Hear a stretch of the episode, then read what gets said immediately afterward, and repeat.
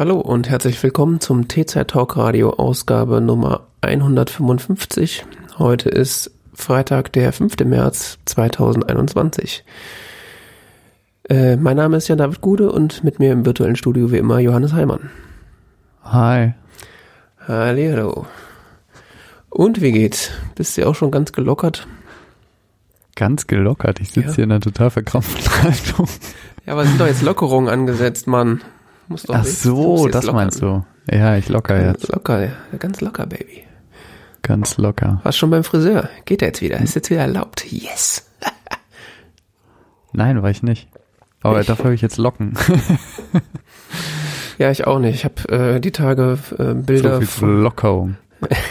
Bilder von äh, von vor einem Jahr gehabt, wo ich so eine sehr kurze kurze Frisur habe und äh, jetzt kann ich mir einen dicken Zopf binden. Echt? So viel dazu. Mhm. Warst du seitdem nicht beim Friseur? Nö. Ich war das letzte Mal im Dezember beim Friseur. Und ähm, da war der Friseur fertig. Eigentlich ist aber noch recht lang. okay. haben wir uns darauf geeinigt, dass er nochmal ein gutes Stück abschneidet, weil ich war mir zu dem Zeitpunkt hundertprozentig sicher, dass es wieder losgeht irgendwann.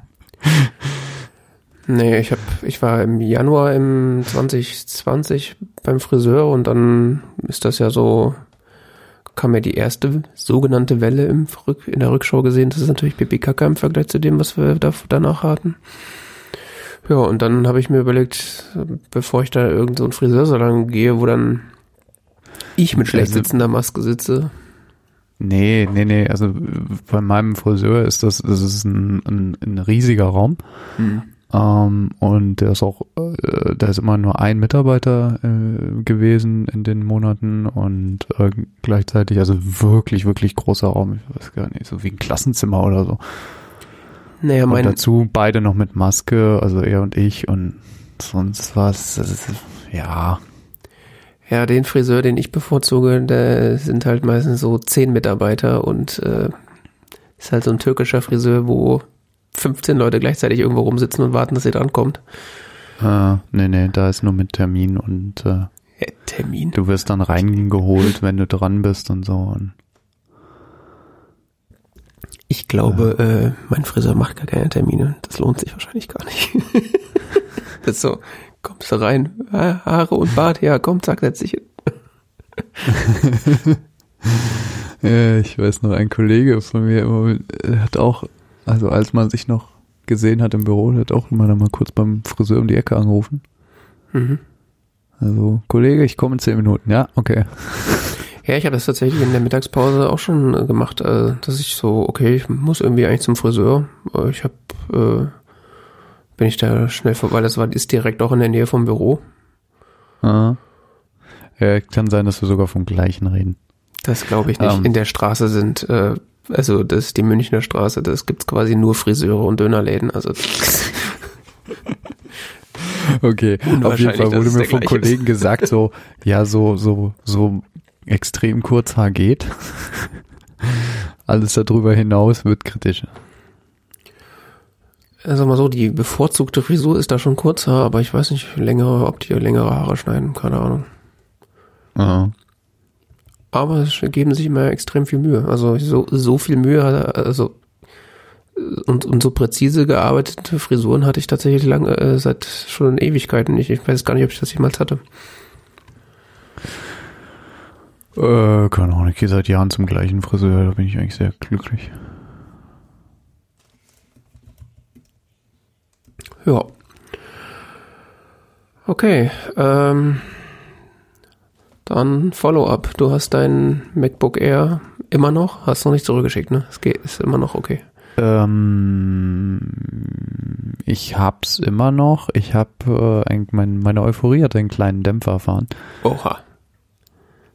Ähm, und zwar insofern, dass ich eine Diskussion irgendwo gelesen hatte, wo es darum ging, ähm, dass die SSDs sich komisch verhalten. Mhm. Und zwar, wenn du Smart Control, äh, wenn du die Smart-Werte ausliest, also die, ähm, wie heißt das, SMAT, mhm. ähm, Self-Monitoring Analysis and Reporting Technology. Also das sind so interne Werte, die dir Festplattencontroller liefern können. Und da gibt es eben so Tools, äh, gibt es ein Tool, ein Softwareprojekt, die SmartMon Tools, mit denen kann man das auslösen. Und ähm, dann kriegt man so lustige Werte zurück. Und das kann man auch bei der eingebauten SSD von den Apple-Dingern hier. Und da kriegt man irgendwelche Daten zurück und die sind halt puh, ähm, mehr oder minder zuverlässig, weiß man nicht so genau. Hm, weil diese Werte halt so gewissen Interpretationen unterliegen. Auf jeden Fall bei SSD-Platten ist ja der interessante Wert, wie viel quasi schon geschrieben wurde. Weil SSD-Chips haben halt eine begrenzte Lebensdauer.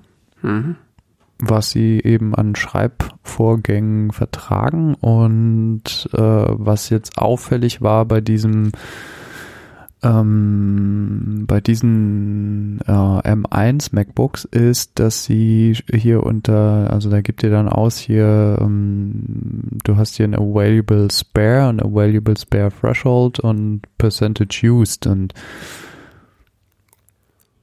bei den Teilen ist jetzt teilweise Leute haben das so zwei Monate, drei Monate und haben hier schon Percentage Use drei Prozent oder so. Okay, und das ist irgendwie besorgniserregend. Also ich kenne mich da nicht mit aus, was so. Ja, das ist so ein bisschen die Frage, wie du die Werte interpretierst. Ähm, das wurde dann so ein bisschen hochgekocht in der in der äh, äh, Diskussion Apple Blase ähm, im Sinne von hier Mega-Fail und sonst was, je nachdem, wie du das jetzt die weiteren Werte dann berechnen, wie du das dann hochrechnest, kommst du teilweise auf dann, naja, 16 Jahre Nutzungszeit. Hm.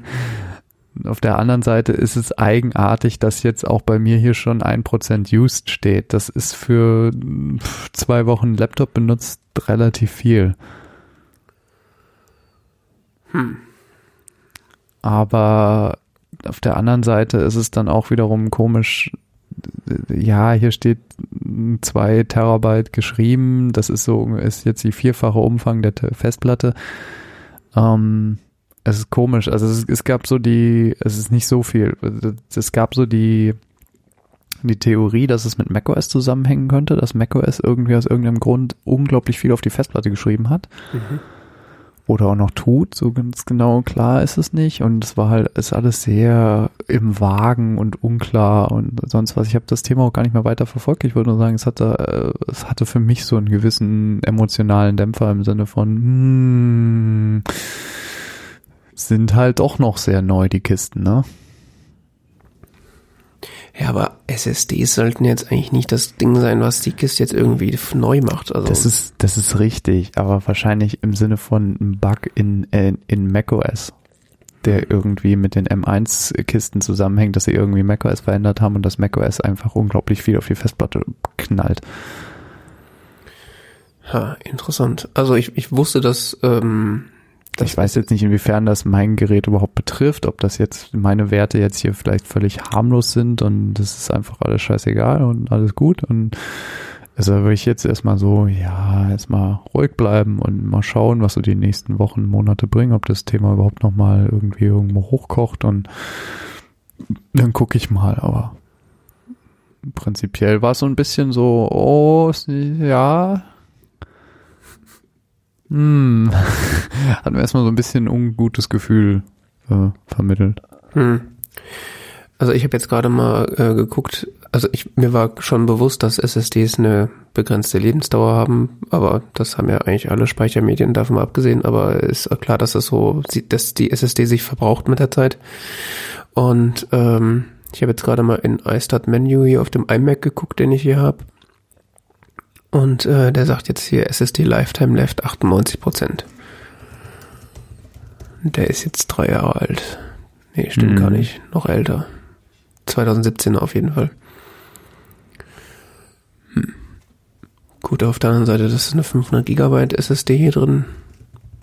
Die ist regeln, die ist halb voll. Ja, würde mich auch wundern, wenn das, wenn der irgendwie großartig ausgelastet worden wäre, also die SSD, weil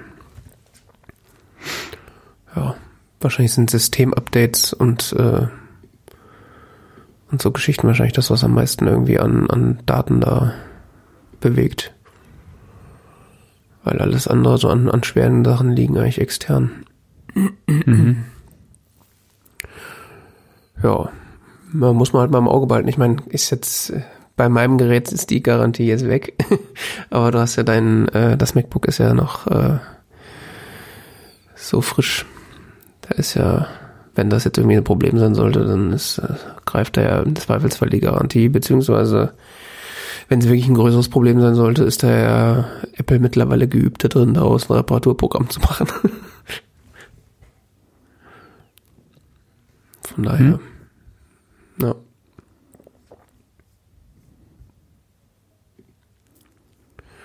Und ansonsten bist du äh, so geschwindigkeitsmäßig weiterhin zufrieden, ja.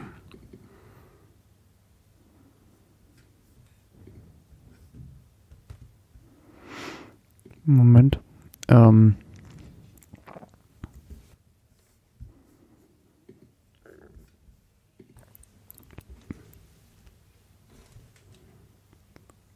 Hallo? Ja. Ah, du warst gerade zwischendurch sehr leise geworden, aber ich glaube, es lag an mir. Okay. Hast du äh, meine Frage gehört? Nee. Äh, hast du den ähm, also geschwindigkeitsmäßig, so bist du aber ansonsten zufrieden? Ja. Weiterhin, okay. Ja, ja, es ist ein, es ist ein, es ist ein, es ist ein super, super Teil. Okay. Ja, und dann äh, steht als nächstes auf der Liste, dass äh, du irgendwas mit deinem Finger gemacht hast. ja, ja, ich, also ich konnte in den letzten Wochen meinen Computer gar nicht so richtig bedienen, weil ich habe so eine eingeschränkte Fingerzahl zu meinem sonstigen Fingerzahl. das war doch letztes Mal schon, oder? Was? In der letzten Sendung hattest du schon gesagt, dass du nicht so gut schreiben kannst, weil irgendwie einer deiner Finger. Äh, oh, war das da schon? Oder dass irgendwas, äh, irgendwas entzündet hattest an der Hand und deswegen nicht richtig tippen konntest? Ja, ja, warte mal, ich gucke gerade mal auf den Kalender. Ja, ja, ja, da war der schon entzündet. Ja. Okay. Oh, das war schön dann das Wochenende danach. Mhm. Ähm, an dem Freitag, äh, wo wir aufgenommen haben, war noch alles so, ja, ganz okay. Mhm. Und dann das Wochenende über, ähm, ich sag mal so, sonntags hatte ich so starke Schmerzen, dass ich nicht mehr schlafen konnte. What? Ja. Okay. Und der Finger war so dick und rot und so. Und irgendwie habe ich die da, zu dem Zeitpunkt, die, die, also oder Samstag hätte ich eigentlich schon zum Arzt gehen müssen. Ähm, aber wegen Corona und naja, irgendwie so ins Corona-Testzentrum laufen hier, das war jetzt irgendwie auch nicht so. Also hier ist der, der ärztliche Bereitschaftsdienst ist direkt neben dem Corona-Testzentrum und naja, hm. ich weiß nicht, dachte dann so wegen Finger, hm, naja, wart's immer noch auf Montag und dann so Sonntagabend war das so fürchterlich. Äh, ich war montags beim Arzt morgens. Er hat zuerst mal so gesagt, hier Salbe. okay. Und war zu dem Zeitpunkt nur dick und rot und dann war ich am Tags drauf beim Hautarzt. Mhm. Wegen Vorsorgeuntersuchung. Und ähm, hab den gefragt, können Sie mal drauf gucken? Und er so, oh, das müssen wir aufschneiden. Oh. ja. Und dann wurde das gemacht gleich und das war nochmal ein eines der schmerzhaftesten Erleb Erlebnisse meines Lebens. Und ich habe schon die eigenartigsten Verletzungen gehabt in meinem Leben, immer. Also ähm, ich habe schon einiges erlebt, aber das, ich hätte nicht gedacht, dass so ein kleines Körperteil so wehtun kann. Also. Was hattest du damit gemacht, dass es sich überhaupt entzündet hat? Ich habe keine Ahnung. Okay. Ich, ich weiß es nicht, ich weiß es wirklich nicht. Die Haut muss irgendwie aufgerissen gewesen sein oder so, vielleicht wegen Trockenheit an, an der Fingerspitze und da muss irgendwas reingekommen sein ins Nagelbett. Hm. Ich, ich kann mich aber an nichts irgendwie erinnern. Ich habe keine Verletzung gehabt, ich habe mich nicht geschnitten, ich habe keinen irgendwie sonst irgendwas gehabt. Das ist einfach so. Krass. Und ähm, das wird dann so Antibiotika und, und sowas und es hat sich dann so herausgestellt, dass es doch eine sehr tiefgehende Entzündung war und das so kurz vor knapp war, dass, dass das so aufgemacht wurde und behandelt wurde. Okay, das heißt dann aufgemacht Das heißt also mal schön äh, Eiter ablassen und so. Ja. Ja. ich sag mal so, der Arzt hat gesagt, oh, da kommt aber viel. Schön. Und das dann zwei Tage später nochmal. Und Mehrfach auch noch. ja, es war wohl sehr tief. Jesus. Er meinte, es war so tief, dass es halt direkt auf den Nerv gedrückt hat. Und das, ähm, war spannend. Ich war in der Woche dann völlig fertig, so mit der Welt irgendwie. Also ich habe eigentlich nur so rumgehangen. bist du mit so einem riesigen verbundenen Mittelfinger rumgerannt.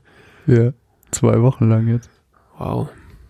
Und jetzt habe ich immer noch ein Pflaster da drum und ich muss sagen, es sieht nicht schön aus. Ja, Ich will es nicht beschreiben, will jetzt kein Ekel bei irgendjemand vorrufen, aber es war. Bild ist in den Shownotes dann. Ich, ich habe ein Foto gemacht, vor und danach. Für die Hartgesottenen kann man das dann als Episodenbild im Podcast-Player sehen. Ich, habe sogar ein Foto gemacht, kurz bevor es aufgeschnitten wurde. Also. Sweet. Weil ich wollte mich dran erinnern können.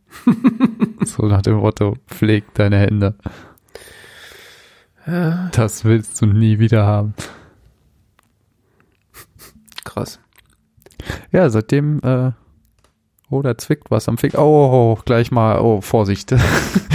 Erstmal 15 Liter Creme draufschmieren. Äh, Erstmal in Desinfektionslaub einlegen.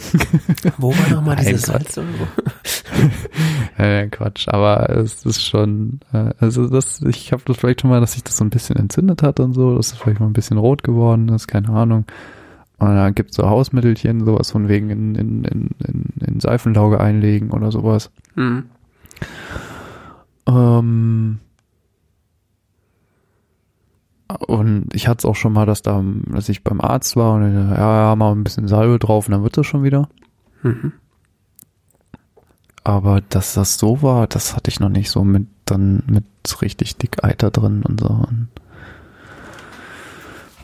ja. Und ja, Antibiotikatherapie und keine Ahnung. Nicht schlecht. Da hast du ja ordentlich was geleistet die letzten Wochen. Ja, es hatte, es war auch lustig. ja. Dann so nach einer Woche mal wieder mit einem Kollegen reden, also und Netflix schon leer geguckt. Ja klar, ich meine, wenn dann denn die ganze Hand quasi mitgenommen ist, dann ist dann auch nichts mit Arbeiten, ne? Ja, die ganze Hand und ich, ich, also ja, die ganze Hand war erstens mal war, war, war verbunden und ähm, zum anderen, wie gesagt, in der einen Woche, da war ich auch irgendwie durch. Also Ja, klar. Hat dann quasi so eine Art Operation, wenn man das so sieht. ja, hatte ich auch, war ja auch im OP und so, Mhm. mit allem drum und dran. Das ist, ähm, war beim Hautarzt richtig in der so, so ambulante OP. Nicht schlecht. Cool, ne? Was man so macht. Und was machst du in der Quarantäne? Ach, ich lass mir den Finger aufschneiden. Ja, das war dann auch toll, so in, in, in äh, Lockdown und Quarantäne und sonst was und du bist halt so zwei, dreimal die Woche beim Arzt. Ja, gut. Aber es ist jetzt vorbei, die Lockerungen kommen ja, ist ja alles wieder gut. Das ist ja quasi überstanden. Zumindest Das, das mit dem, mit dem Corona, ja, ja, das ist jetzt vorbei. sind jetzt auch schon fast Ja. alle geimpft. Wir haben ja beschlossen, dass es jetzt vorbei ist und jetzt ist vorbei. Genau. Die Marke ist jetzt nicht mehr 25 oder 35 Inzidenz, sondern bis 100 ist okay. So geil. Ah, wenn uns das Risiko zu hoch ist, ja, Lass uns einfach neu definieren, was Risiko ist. Genau. Solange es unter 100 ist, ging es uns doch gut. Es war doch nicht immer alles schlecht im Lockdown. Es ist so, das ist so der letzte Schritt im Projektmanagement, weißt du? So, so für Profis. Wenn du weißt, dass du ein Ziel nicht mehr erreichen kannst, dann definierst du einfach das Ziel neu. Mhm. So. So, ja, wir wissen, dass das Projekt noch nicht fertig ist, aber was bedeutet eigentlich fertig für uns? Was bedeutet eigentlich Projekt? Wir müssen das Wort völlig neu denken. Ich weiß gar nicht, ob wir diese Funktion brauchen wir die überhaupt. Mal so lange auf den Kunden einreden, bis er davon überzeugt ist, dass er es nicht braucht. Klingt realistisch. Ja, ach, der, der Scheuer Andi und der Spaniens, die, die regeln das jetzt schon, keine Sorge. Das, ich habe da großes Vertrauen. Ja, wie viel Prozent haben wir jetzt geimpft? Eins, Äh. zwei? 5,5, glaube ich. 5,5 Erstimpfungen und 2, hm, Zweitimpfungen. Habe ich die Tage noch getwittert. Äh, ist das so? Gibt's auch ein Dashboard? Ja, ja. Das ist wie mit dem, Deu also das, der Impffortschritt ist wie so deutsches Internet. So nach 5% schnauft man schon mal durch, wenn man schon so weit ist. Damit sind 2,8 Prozent der Bevölkerung vollständig geimpft. Das ist quasi fürs Herdenimmunität. Fürs Protokoll. Wir nennen es quasi Herdenimmunität.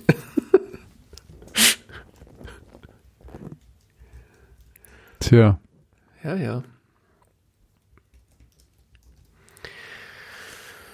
in Hessen 2,5 Prozent. Hesse. Wir sind ganz vorne dabei. Wir sind sogar noch vor Niedersachsen. Ja, wow.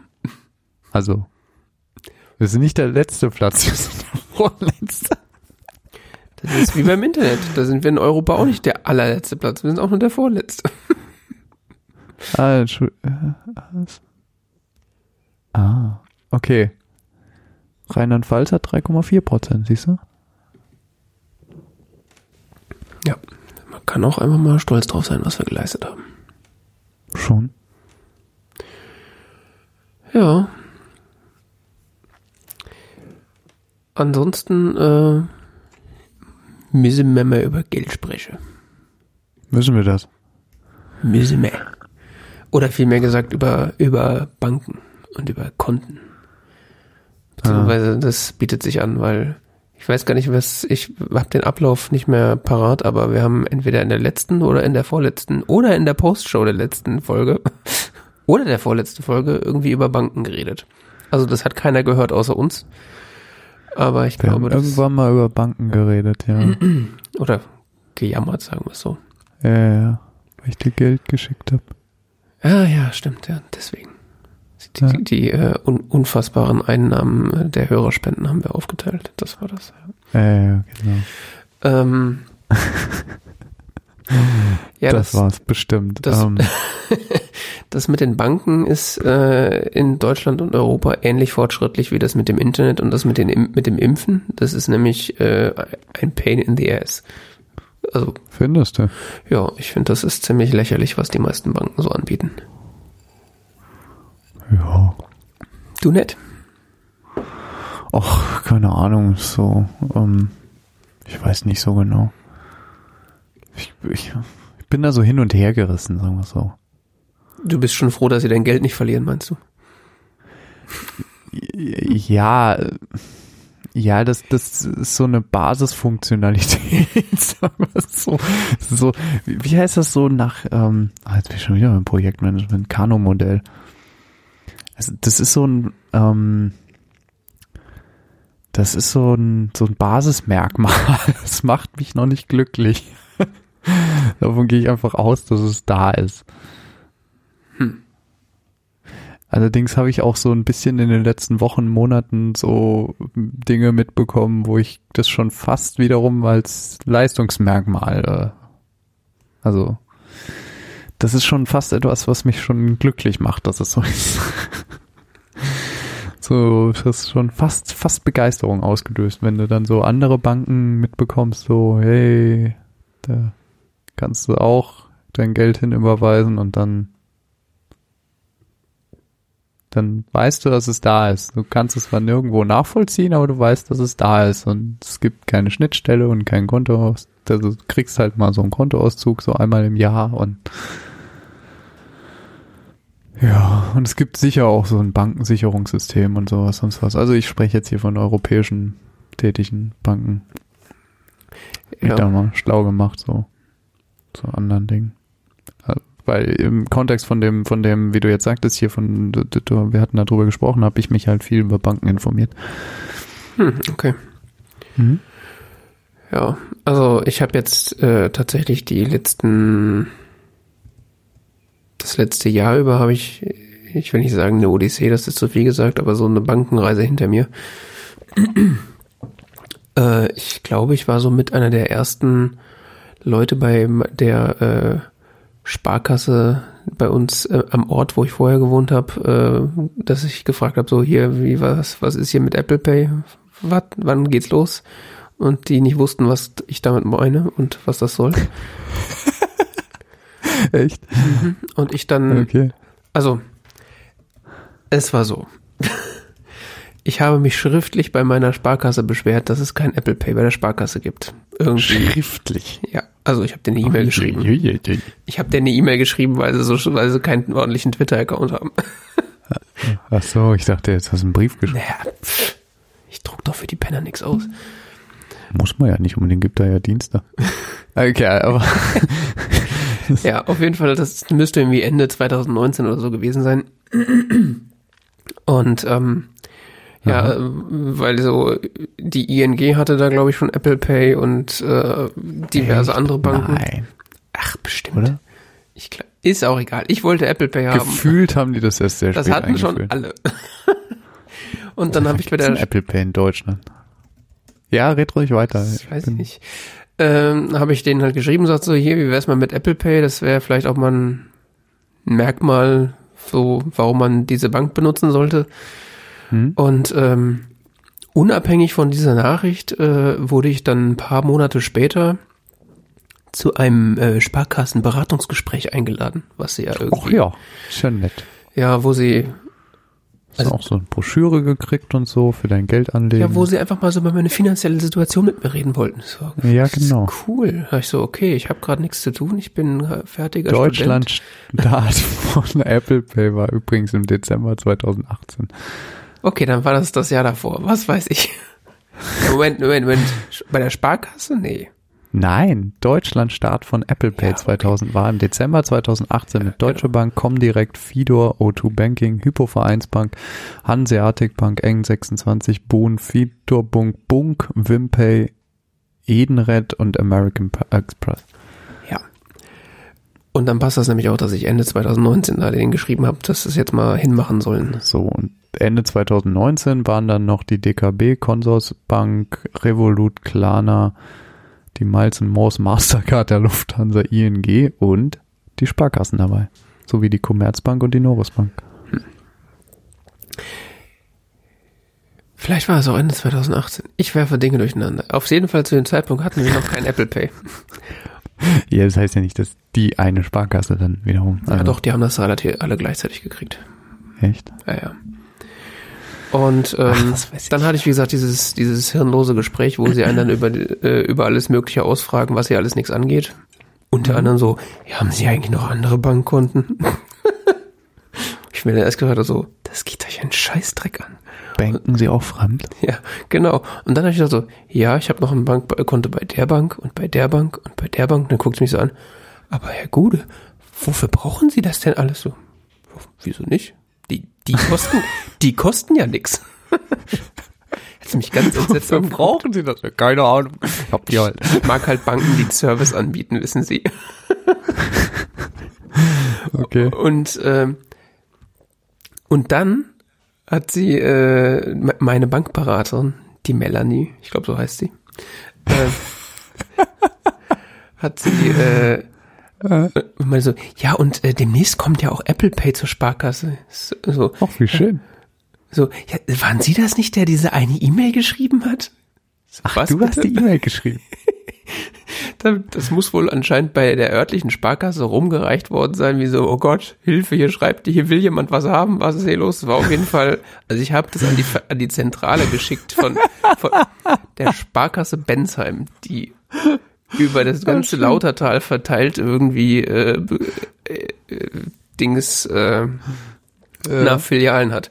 Und dann muss, Ja. muss wohl rumgereicht worden sein wie sonst was. Ach, Sie waren das damals, der diese E-Mail geschrieben hat wegen Apple Pay, stimmt's? Naja, wenn du das warst. Ja, das äh, fand ich sehr lustig. Ja, und am Ende, das, das war auch Knaller, äh, nachdem sie mich dann ausgefragt haben über meine allgemeine Situation und meine finanzielle Situation und äh, wo ich denn noch überall Konten habe, also nachdem sie quasi Daten über mich erhoben haben, haben sie mir dann 10 Euro dafür in die Hand gedrückt. Wofür? Dass ich zum Gespräch erschienen bin.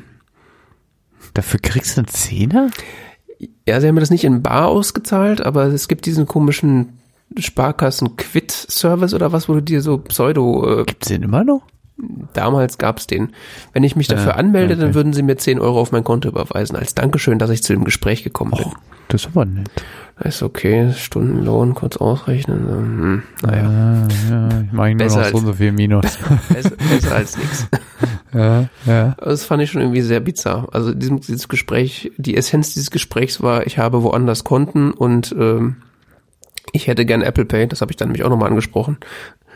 Und äh, ja, also das war die, also das war wirklich einfach nur Zeitverschwendung. Aber es hat eine Stunde gedauert, was irgendwie sehr interessant war. Ja, und ähm,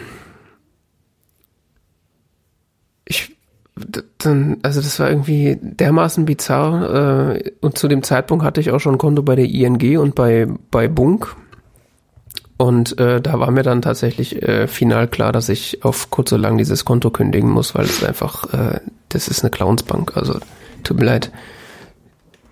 Also Fe Features gleich null und seitdem ich kein Student mehr bin, wollen sie auch noch irgendwie 3,50 Euro von mir im Monat haben.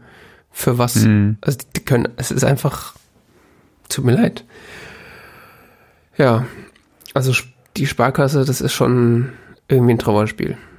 Vor allen Dingen, weil Naja, das ist jetzt auch unterschiedlich von Sparkasse zu Sparkasse. Wie viel Geld die wollen. ja, das, Sowas. Aber ja, die Ja. ist hier schon relativ teuer. 3,80 Euro sind es inzwischen für ein reines Online-Konto. eben für ein reines Online-Konto, da ist dann quasi das Quatsche mit denen noch gar nicht mit drin. Ja.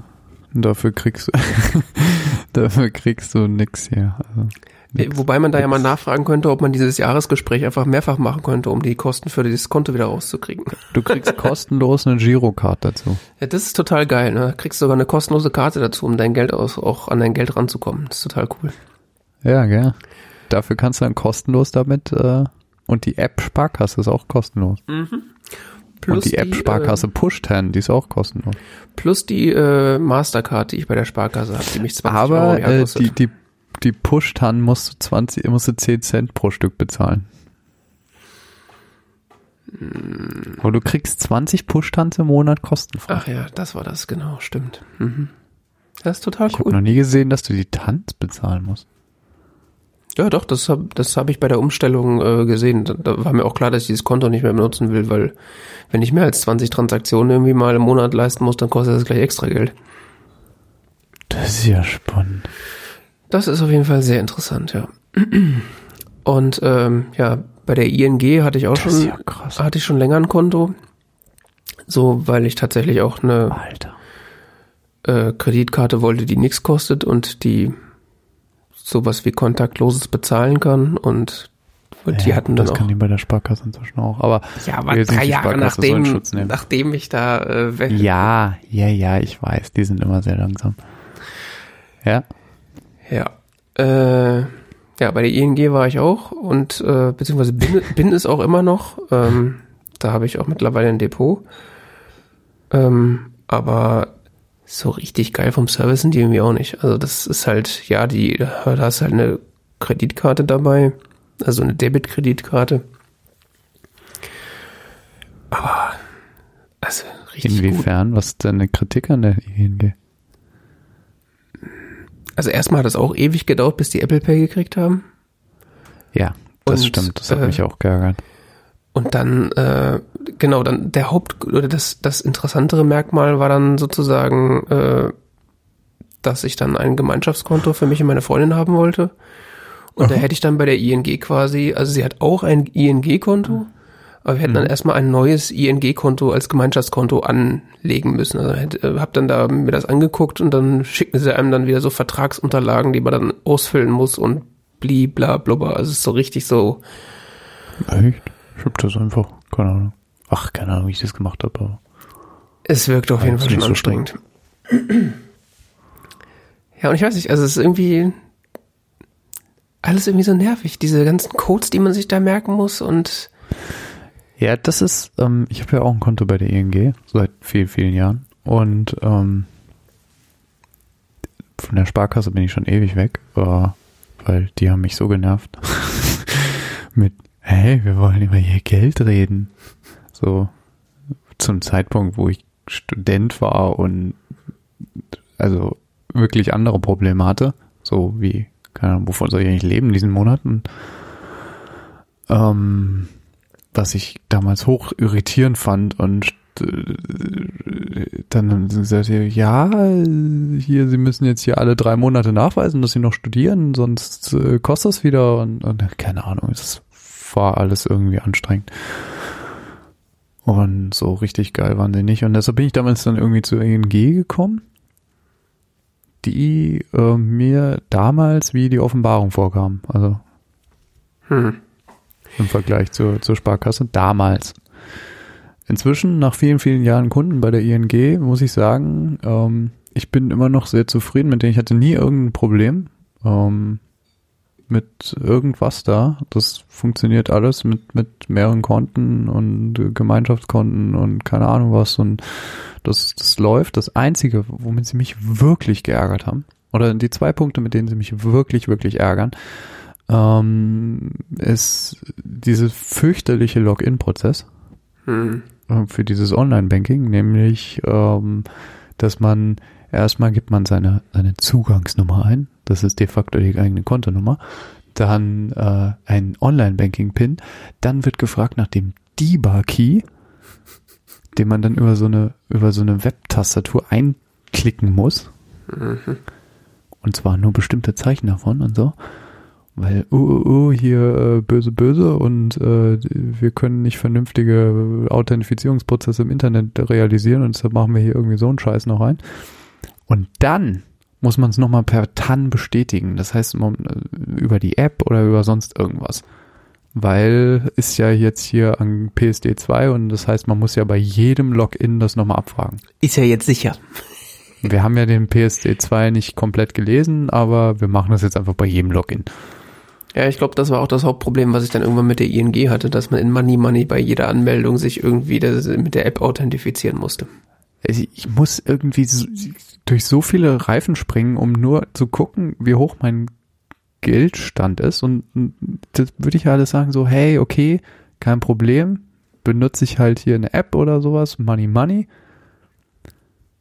Geht auch insofern, dass man die Umsätze abrufen kann. Was ja schon mal ganz cool ist, aber was, wie viel Geld ich ungefähr auf dem Konto habe, weiß ich schon ungefähr. Äh, da habe ich auch so einen Überblick drüber, weil ich nicht so viel, also ich gucke da höchstens mal rein, um reinzugucken, dass nicht irgendwie Geld abgeht, was, was ich nicht authentifiziert habe. Also was nicht auf meinem Mist gewachsen ist, sondern irgendwie irgendwo verschwindet oder so.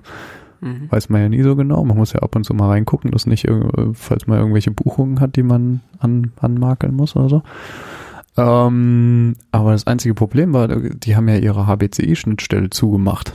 Mhm. Beziehungsweise erstmal haben sie sie komplett zugemacht und dann haben sie sie wieder sofern aufgema- aufgemacht, dass man wenigstens seine Umsätze abrufen konnte, aber man kann keine Zahlung mehr auslösen. Ja. So, theoretisch haben die jetzt so eine schicke, neue, tolle FinTS-Schnittstelle. Aber ähm, das von mir sehr seit vielen, vielen, vielen Jahren geschätzte Money Money, ähm, die haben schon sehr viel Geld auf den Tisch gelegt, um mit der FinTS-Schnittstelle reden zu dürfen. Also du kannst dir in Money Money die Funktion kaufen, dass du jetzt äh, bei der ING mit der FinTS-Schnittstelle auch deine Umsätze abrufen kannst. Das bringt dir aber als Nutzer, also kostet halt mehr, Mhm. weil Money Money möchte dafür nochmal einen zusätzlichen Betrag haben, weil die müssen irgendwie im Jahr 50.000 oder sowas auf den Tisch legen, um, um als Dienstleister überhaupt nur akkreditiert zu werden. Das ist richtig geil. Damit sie überhaupt mit FinTS-Schnittstellen reden dürfen, musst, musst du dich ja jährlich akkreditieren lassen ähm, als eben so Dienstleister und das ist umfasst nicht, Achtung, Zahlungsauslösung, weil dafür musst du ein Zahlungsauslösedienst sein und der ist noch teurer und noch schwieriger zu, zu sein.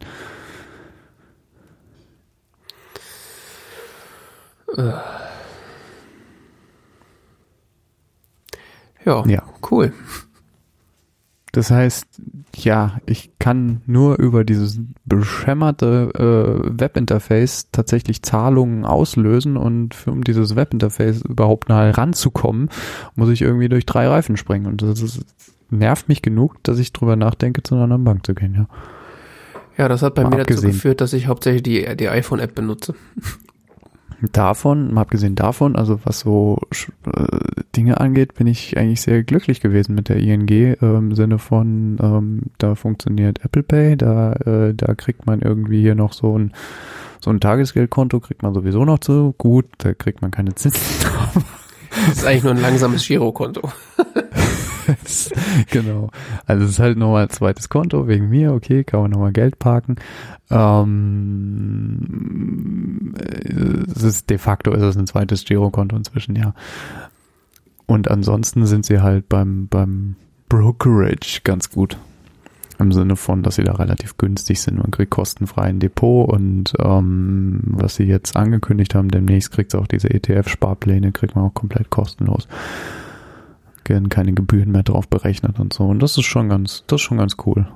Keine das haben zwar jetzt auch schon andere vorher gemacht, andere Broker und so, aber ähm, das ist jetzt cool, dass so eine große europäische Bank das jetzt auch macht. Und die ING, das ist gleichzeitig auch noch ein bisschen was, was, was ich ähm, an dieser Bank schätze. Es ist halt eine, eine große europäische Bank, die auch stabiles, offensichtlich ähm, stabiles Geschäft fährt. Also die sind nicht wie andere Banken da so in, in komischen Gewässern unterwegs und scheinen relativ ausgeglichenen eigenen Haushalt zu haben. Ich weiß nicht, ob ich da jetzt völligen Blödsinn erzähle, aber das war mein letzter Stand. Und wenn ich da mal ein Problem hatte oder so, dann wurde mir auch geholfen am Telefon relativ effizient und sehr professionell. Ja, das stimmt. Also das, äh, die Telefonhotline, die ich da einmal anrufen musste, weil ich irgendwie das Gerät, mit dem ich mich authentifizieren wollte, nicht mehr besaß. Das hat schon mhm. ganz gut funktioniert. Also ich hatte, keine Ahnung, in vielen Jahren da wenige Male Kontakt und das war jedes Mal total professionell und total schnell gelöst. Ne? Da war ich wirklich begeistert. Ja, also sie haben es halt bei mir mit ihrer PSD2-Schnittstelle irgendwie so ein bisschen verkackt, weil sie mir da die ganze Zeit auf die Nerven gegangen sind.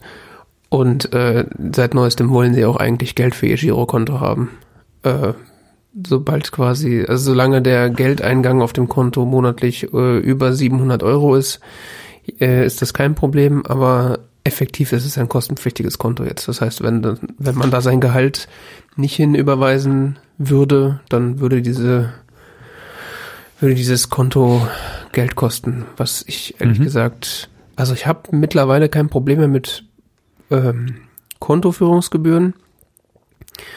Aber ich finde, wenn eine Bank Kontoführungsgebühren haben will, dann muss sie dafür auch irgendwas leisten. Und nur auf das nur dafür sorgen, dass mein Geld nicht verschwindet und halt nicht komplett bescheuert sein, ist für mich keine Leistung. Naja, was sie so quasi bieten, ist inzwischen so Leistungen in der App und in, in, in halt als Broker und so weiter. Also das sind so ihre Banking-Dienstleistungen. Und diese in die, in die App, die ist schon an sich nicht schlecht. Ja, also über die App könnte ich mich auch stundenlang aufregen. Echt? Ich habe es jetzt gerade mal aufgemacht. Das erste, was ich mir anzeigt, ist, für Wertpapiere musst du keine großen Spüre machen. Ab ein Euro kannst du jetzt Wertpapiere Sparplan. Lalalala. Es wird mir Werbung in dieser App angezeigt. Das finde ich eine Frechheit. Also ich, jedes Mal, wenn ich diese App irgendeine Banking-App, wo das nicht so ist. Äh, das ist halt die einzige Banking-App, glaube ich, die ich mittlerweile benutze. Es war auf jeden Fall mal nicht so. Diese, diese App hat mir auf jeden Fall irgendwann mal keine Werbung angezeigt. Ich finde es Ich finde es eine unfassbare Frechheit, dass man jedes Mal, wenn man seinen Kontostand checkt, einem irgendwelche Sachen eingedreht werden sollen. Ja, ich krieg dann immer, ich krieg immer hier so Mails so, hey, es gibt eine neue Information für Sie und dann so, oh. was, neue Information? Ist das was Wichtiges? Ist das was Wichtiges? Haben Sie mir jetzt gekündigt? Ach nee, Sie wollen ja. mir zeigen, dass mein Kontostand ist. Herzlichen Glückwunsch. Nein, nein, genau, nein, nein, nein, nein, dann kriegst du so neue Information, okay, mhm, klingt ja noch was sehr äh, offiziellen, so hier äh, Steuern, äh, keine Ahnung, Ahnung, vertragliches, sonst was. Lest dieses Dokument, was mir dazugestellt wurde. Hey, ab 1.4. sind die ETF-Sparpläne kostenfrei. Mhm. Aha. Ja, oder wir haben irgendeine beschissene AGB geändert, die dich nicht interessiert. Und ja, dafür schreibt ihr mir einfach Newsletter schicken können. Ja, ich meine, sie schicken einem doch eh diese Infos in die App, die ich irgendwie alle paar Tage aufmache. Lass mich doch mit den Kack-E-Mails in Ruhe. Ja, ja, okay also ja, wie gesagt, ich finde, die App ist nicht furchtbar schlecht, aber es ist auch alles nicht gut. Das ist so alles so mittelmäßiger Stock im Arsch Banking-Kram, der einfach nicht nach Zukunft klingt. Das ist irgendwie Findest. so. Ja, das ist irgendwie so, weh. Das ist 0815. Ah ja, keine Ahnung. Ich finde es gar nicht so schlimm bei der ING. Ja, es ist halt, es ist nicht schlimm. Ist ein bisschen nee. ruhiger, ein bisschen aber. Es ist ja auch nicht schlimm, aber es ist auch nicht gut. Und für jemand, der Geld haben will, da will ich mindestens gut haben. Aha. Ja, auf jeden Fall ist das einer der Hauptgründe, warum mein Hauptkonto mittlerweile bei Bunk liegt. Und Bunk ja. äh, will richtig viel Geld haben. Die kriegen von mir pro Monat 7,99. Aber äh, dafür können die auch so einige Dinge, von denen ich vorher nicht gedacht habe, dass das irgendwann mal passieren würde bei einer Bank. Und äh, es ist auch irgendwie ein bisschen gruselig, wie einfach das bei denen funktioniert. Also die Anmeldung literally hat fünf Minuten gedauert. Also dann machen sie auch großartig Werbung auf ihrer, auf ihrer Webseite. Du machst irgendwie ein Foto von deinem Gesicht von zwei Seiten, du fotografierst deinen Ausweis und irgendwie nach drei Minuten kriegst du irgendwie eine Push-Nachricht und so, ja, dein Konto ist jetzt freigeschaltet, herzlichen Glückwunsch. Und dann hast du da einfach ein fucking Konto, was funktioniert. Hm. Ja, funktioniert, würde ich mal in Anführungszeichen setzen. Aber ich habe da auch so meine Erfahrungen gesammelt. Ja, okay. Also ich habe das äh, jetzt wie gesagt seit also das war ursprünglich war habe ich das habe ich das äh, ausgewählt, weil es äh, ein cooles Modell hatte mit äh, um, um quasi ein Gemeinschaftskonto zu machen. Da konntest du nämlich ja. quasi äh, so ein, ein Bunk Together hieß es damals, ein Konto für 10 Euro im Monat teilen, zwei Personen hatte dann mhm. quasi jeder sein Privatkonto und ein Gemeinschaftskonto. Was haben sie jetzt nicht mittlerweile nicht mehr, aber du kannst trotzdem einfach Konten untereinander sharen. Hast sozusagen, kannst sagen, okay, das ist jetzt ein Gemeinschaftskonto, was zwischen dem User und dem User geteilt ist. Mhm. Was, ja, und das legt man halt innerhalb von Sekunden an, dann ist es einfach da und funktioniert. Und das ist auch nicht so mit, hier hast du eine Kreditkarte, wenn du die verlierst, ist schlecht äh, und du kannst auch sonst nichts mit deiner Kreditkarte großartig machen. Du kriegst irgendwie da drei Karten, physische Karten, wenn du möchtest, also irgendwie eine Maestro, kannst auswählen zwischen Maestro, Debit Mastercard, äh, Master Travel Card und noch irgendeinen Schnickschnack. Und du kannst auch irgendwie fünf virtuelle Mastercards äh, dir anlegen. Und die sind alle Apple Pay kompatibel. Das heißt, ich kann jetzt sagen, oder was ich teilweise auch schon gemacht habe, dass ich mir eine virtuelle Kreditkarte angelegt habe für irgendeinen Service, äh, bei dem ich mir nicht sicher war, ob ich denen meine echte Kreditkarte geben will und äh, habe dann damit bezahlt. Und kann mhm. dann sagen, ja, wenn die das nächste Mal Geld haben wollen, dann gibt's diese Karte nicht mehr. Lauter so mhm. Scherze. Oder was ich auch ziemlich geil finde, ist äh, so, was du eben gesagt hast mit ähm, äh, du guckst auf dein Konto, dass äh, die Abbuchungen, die du da, die da passieren, dass du, dass du die auch haben willst. Also bei mir gehen keine Abbuchungen vom Konto, die ich nicht authentifiziert habe, weil alle Abbuchungen von mir authentifiziert werden müssen. Das heißt, da kommt eine Abbuchung und dann fragt er dir, hier dürfen die das? Und dann kann ich sagen ja, oder ich kann sagen nein, oder ich kann sagen ja, das dürfen die sogar immer, aber nur mit einem bis zu bestimmten, äh, bis zu einem bestimmten Betrag von X. Mhm. Also zum Beispiel die Telekom bucht bei mir im Monat ihre 50 Euro für den Vertrag ab. Und die haben ein Limit irgendwie von 55 Euro. Das heißt, wenn die mehr als 55 Euro abbuchen wollen, dann kommt die Bunk-App hoch und sagt, äh, die wollen mehr Geld haben. Willst du das erlauben, ja oder nein? Also und dann sagst du nein. zum Beispiel. nee, und legst dich mit der Telekom an. Das ist natürlich jetzt ein schlechtes Beispiel für sowas, aber wenn jetzt jemand kommt, der deine Kontonummer hat und bei dir Geld abbuchen will, dann kriegst du das mit und kannst es im Zweifelsfall verhindern und musst dich diesen komischen Eiertanz machen mit, ey, da hat jemand Geld von meinem Konto abgebucht, kannst du das vielleicht zurückbuchen? Hast du schon mal irgendein Problem damit gehabt? Das ist SEPA-Verfahren. Nee, aber warum muss Da das steht Geld deine überhaupt? Bank erstmal ein. Ja, aber warum muss das Geld überhaupt abgebucht werden? Das ist doch viel geiler, wenn ich es einfach verhindern kann direkt. Also ich finde das ganz, äh, ich finde das ganz nett, dass ich einfach die Kontrolle darüber habe, wer Geld von meinem Konto abbucht. Ich habe so das Gefühl, das ist ein Verschieben der Verantwortung auf den Kunden, Ähm, weil sie selber den Kundenservice dafür nicht bieten wollen. Also es ist quasi eine technische, Proble technische Lösung für ein, für ein rechtliches Problem. Sie verhindern damit, also reduzieren damit wahrscheinlich ihre Supportfälle und reduzieren damit ähm, ihre, ähm, ihr, ihren, ihren Personal, Personalaufwand. ja, das kann sein. Aber ich finde, das ist eine gute technische Lösung für ein Problem, was es eigentlich nicht geben müsste. Ich weiß es nicht. Das kommt drauf an. Wenn, wenn du willig bist, da quasi mitzuwirken an deren Betrugsmanagement, klar, verstehe ich. Für mich ist es wichtig, dass ich einen Vertragspartner habe, auf dem ich da vertrauen kann. Und ähm, Bunk hat es nicht geschafft, in den paar Wochen, die ich das ausprobiert habe, mir dieses Vertrauen zu geben. Okay. Ähm, ich habe damit ein bisschen ausprobiert. Ich fand das auch total cool, so im Sinne von, hey, das geht alles total schnell und einfach und sonst was. Und dann haben sie mich aber ein bisschen stutzig gemacht, weil äh, ich habe ich hab ja mehrere Vornamen, ne? Mhm. Und äh, ich wollte, dass mein Rufname, mein mittlerer Vorname, äh, der äh, Name ist, unter dem das Konto geführt wird. Mhm.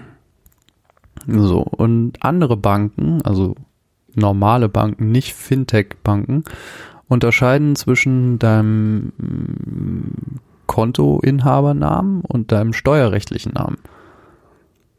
Okay. Steuerrechtlich ist mein Name alle drei Namen. Mhm. Und mein Kundenname muss aber nicht das gleiche sein. Der kann äh, egal was davon sein. Und äh, die einzige Möglichkeit, die mir Bunk gegeben hat, mit ihnen überhaupt in Kontakt zu treten, war ein Chat, der offensichtlich auch irgendwie übersetzt war automatisch. Also ich habe mit irgendwem gesprochen, das war kein Deutsch Mhm. Äh, wurde irgendwie automatisiert übersetzt und so und da kam nur Murks bei raus und, und sonst was und irgendwelcher Scheiß wurde mir dann da erklärt, dass das nicht geht und das wäre rechtlich nicht möglich und keine Ahnung und irgend so ein Quark und, und es war sehr komisch und ich musste das alles über Chat machen und ich fand es unglaublich nervig. Und das Weitere, was mich dann auch so ein bisschen genervt hat, ist im Sinne von, dass es sich komplett nur um die App dreht. Also das, das, das gesamte Banking-Konzept ist basiert darauf, dass du mit deinem Smartphone darauf Zugriff hast. Mhm. Und mein, ich weiß, dass es bei vielen Leuten so ist, aber für mich ist so ein Smartphone immer noch so ein Gerät, was so hier, was ich auch habe, aber es ist nicht so, über das ich mein, mein Bankkonto organisieren möchte und über das ich, dass das für mich so ein, so ein zentrales Ding ist. Und ähm, deshalb war das irgendwie, ja, die haben auch ein Webinterface, das ist aber auch mehr so eine App, die dann im Browser läuft und auch so ein bisschen mit deinem Konto redet und so. Das habe ich nicht zum Funktionieren gekriegt, das wollte sich nicht authentifizieren. Das Echt? hat mich lustig hier im Kreis gedreht und sonst was in mehreren Browsern, Adblocker, alles deaktiviert, sonst was ging nicht. Dann war ich wieder zurückgeworfen auf die App. Die App hat mich zugeballert mit Werbung. Ich, keine Ahnung, ich habe Newsletter bekommen, noch und nöcher. Ich würde hier Kram. Ich habe die App nicht kapiert. Ich habe durch diese blöde App da mich durchgewischt und sonst was. Hey, du hast noch dieses Feature, du kannst noch das machen, du kannst noch das. Ich will doch einfach nur sehen, wie mein Kontostand ist. Ja. Ich habe keine Ahnung. Also der Laden hat mich irgendwann so aufgeregt, dass ich so äh, ja, es ist, ich finde es total cool, zum Beispiel das mit diesen virtuellen Kreditkarten und so, das finde ich total cooles Feature. Ich finde es auch cool, dass man so ein Feature hat im Sinne von, äh, ich kann hier eine Buchung genehmigen oder nicht genehmigen, kann einem ja, wenn man, wenn man das möchte, kann einem das ja ein ein sinnvolles Feature sein. Ich finde auch, finde es auch cool, dass man, ähm, was jetzt viele von diesen neuen Banken machen im Sinne von, hey, hier hast du nochmal 20 Unterkonten oder sowas. Das, das sind total super Features. Auf der anderen Seite hat's Bunk aber nicht geschafft, mal jetzt mal von so Dingen abgesehen wie von, dass du da eine ausländische ähm, SEPA-Nummer bekommst, was ja überhaupt kein Problem sein sollte, aber de facto ist es halt manchmal noch ein Problem. Äh, Habe ich dann gemerkt, wie ich, ähm, kann ich noch zu einem anderen Punkt kommen gleich, aber das ist ganz anderes. Äh, auf jeden Fall, es hat mir kein, es hat mir nicht so ein Vertrauen gegeben. Und hm. dann habe ich ein bisschen zu Bunk recherchiert und dann äh, Dinge gelesen, aller ja, puh, die haben ja irgendwie einen Betrug bei meinem Konto festgestellt und einfach mal mein Konto eingefroren. Ich versuche da seit Wochen an mein Geld zu kommen und ach, keine Ahnung. Solche Dinge will ich nicht erleben. Hm. Und für mich ist es wichtig, dass ich, wie gesagt, ein, was Banking angeht, dass ich einen stabilen Vertragspartner habe. Und dann mögen die noch so viele tolle neue Features haben, die finde ich auch total cool und die will ich auch eigentlich alle nutzen, aber das ist mir nicht wert dann. Ja, klar. Das, äh, also mal abgesehen von, von der, äh, von der etwas äh, explosiven App, die ich tatsächlich auch irgendwie so ein bisschen, also die ist manchmal so ein bisschen auf LSD, das kann ich total nachvollziehen. Übrigens, deshalb habe ich eben auch erwähnt, dass ich bei, bei der ING da immer so zufrieden war mit dem Kundenservice. Also im mhm. Sinne von, ähm, wenn ich mal ein Problem hatte, wurde ich da sehr professionell beraten und, und behandelt. Und das Gefühl hatte ich bei Bunk nicht. Mhm. Bei Bunk hatte ich das Gefühl, ich rede hier gerade mit der Microsoft Support Hotline. Also so, have you tried turning it off and on again? Und das ist, ist nicht was, was ich von der Bank erwarte. Nee, das stimmt. Ja gut, mit, äh, mit dem Support von denen hatte ich jetzt bisher quasi null Kontakt. Äh, aber das hängt auch damit zusammen, dass ich bisher auch keine Probleme damit hatte. Ähm, ja, die, die App ist tatsächlich so ein bisschen auf LSD. Ich habe auch, die haben die auch irgendwie vor ein paar Monaten nochmal komplett neu geschrieben. Die sieht auch komplett anders aus als vor noch ein paar Monaten.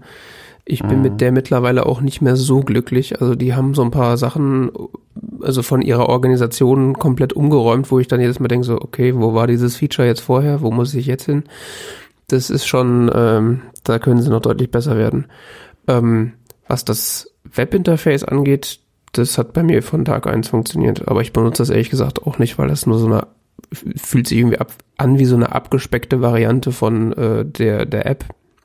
Ja, das ist es, glaube ich, auch technisch gesehen. Also, wie gesagt, technisch gesehen finde ich die total spannend, auch im Sinne von, dass die offene APIs anbieten und. Ich wollte sagen, weil und, Money Money funktioniert ähm, eigentlich total, total gut mit denen. Ja, ja, ja, ja. Klar. Also das Aber Problem, was du sozusagen hast, die, dass du dann nur mit der mit der mobilen App arbeitest, das kannst du ja dann mit Money Money. Ja, ich, ich weiß nicht. Ich, ich, ich konnte ja kein Vertrauen zu denen entwickeln und das ist ja. für mich bei, bei so einem Produkt sehr wichtig. Ähm, äh, wie gesagt, auch was ich so recherchieren, recherchiert habe, dann so zu, wie die mit Problemfällen umgehen in ihrem Support und so, das gefiel mir nicht. Und wenn du mal wirklich tiefergehende professionelle Informationen auf der Webseite suchst im Sinne von, wie ist denn jetzt euer Gebührenkonzept oder äh, keine Ahnung, was kostet mich denn Transaktionen so und so oder wie sind denn eure Geschäftsbedingungen? Da suchst du dich schon ganz schön dumm dämlich. Ja, das haben sie irgendwie nicht so raus. Also das verstehe ich. Das habe ich jetzt auch, ich, weil ich da zu vor der Sendung nochmal auf der auf deren Webseite war, die, das haben sie auch irgendwie komplett umgeschmissen. Die ist auch so dermaßen unübersichtlich geworden im Vergleich zu vorher. Ich habe auch, also das, ich weiß nicht, was sie da treiben momentan. Also ich krieg hier so ein Entgeltinformationen-Dokument, das finde ich noch ganz schnell, aber dann, was sind denn jetzt eigentlich die speziellen Geschäftsbedingungen für meinen Vertrag, den ich mit euch hier habe? Was, unter welchen Bedingungen läuft der jetzt? Und so, so solche Basics von Banking, weißt du, die ich, die eigentlich selbstverständlich sein sollten, die sind da einfach, gehen unter in irgendwelchen Marketing-Klimbim. Mhm. Das hat mich nicht so überzeugt bei denen. Weil ich das technisch total verlockend finde. Also. Ja, das kann ich nachvollziehen. Also äh, diesen, diesen, äh, ja, diese, diese Bankgrundlagen-Geschichten, so, wie ist mein Vertrag und so und so weiter, das ist tatsächlich, äh, da suchst du dir wahrscheinlich dumm und dämlich. Das ist so. Ja, und dann, ja, dann wollte ich von denen, ich ja, habe ich jetzt eigentlich bei denen ein Konto? Haben die das jetzt eigentlich in die Schufa gemeldet? Oder was, was passiert jetzt eigentlich gerade im Hintergrund? Und so, und so völlig weg abstrahiert und irgendwie so, hey, ist alles sorgenfrei und cool und schnell und super und hey, hier, klick nochmal hier und sonst was und aha. das ist irgendwie, mh, irgendwie komisch. Ähm, auf der anderen Seite sind sie einer von diesen Fintechs, die sich durchgesetzt haben gegen andere von Fintechs. Also gibt ja jetzt so ein paar von diesen von diesen ähm, diesen Startups in dieser Banking-Szene, äh, keine Ahnung N26, Revolut äh, und die jetzt zum Beispiel als wahrscheinlich so die größten. Ähm, N26 hat ähnliche Berichte mit Kundenservice übrigens. Ich dass deren Kundenservice auch nicht skalieren konnte zu, zu, zu der ähm, zu der Nachfrage. Revolut zum Beispiel hat jetzt das Problem, dass sie ihren Hauptsitz in Großbritannien haben. Ja gut, das ist natürlich ein grundsätzliches Problem. ähm, macht sich für mich jetzt auch eher ein bisschen schwierig, finde ich. Mhm. Und N26 finde ich so ganz komisch.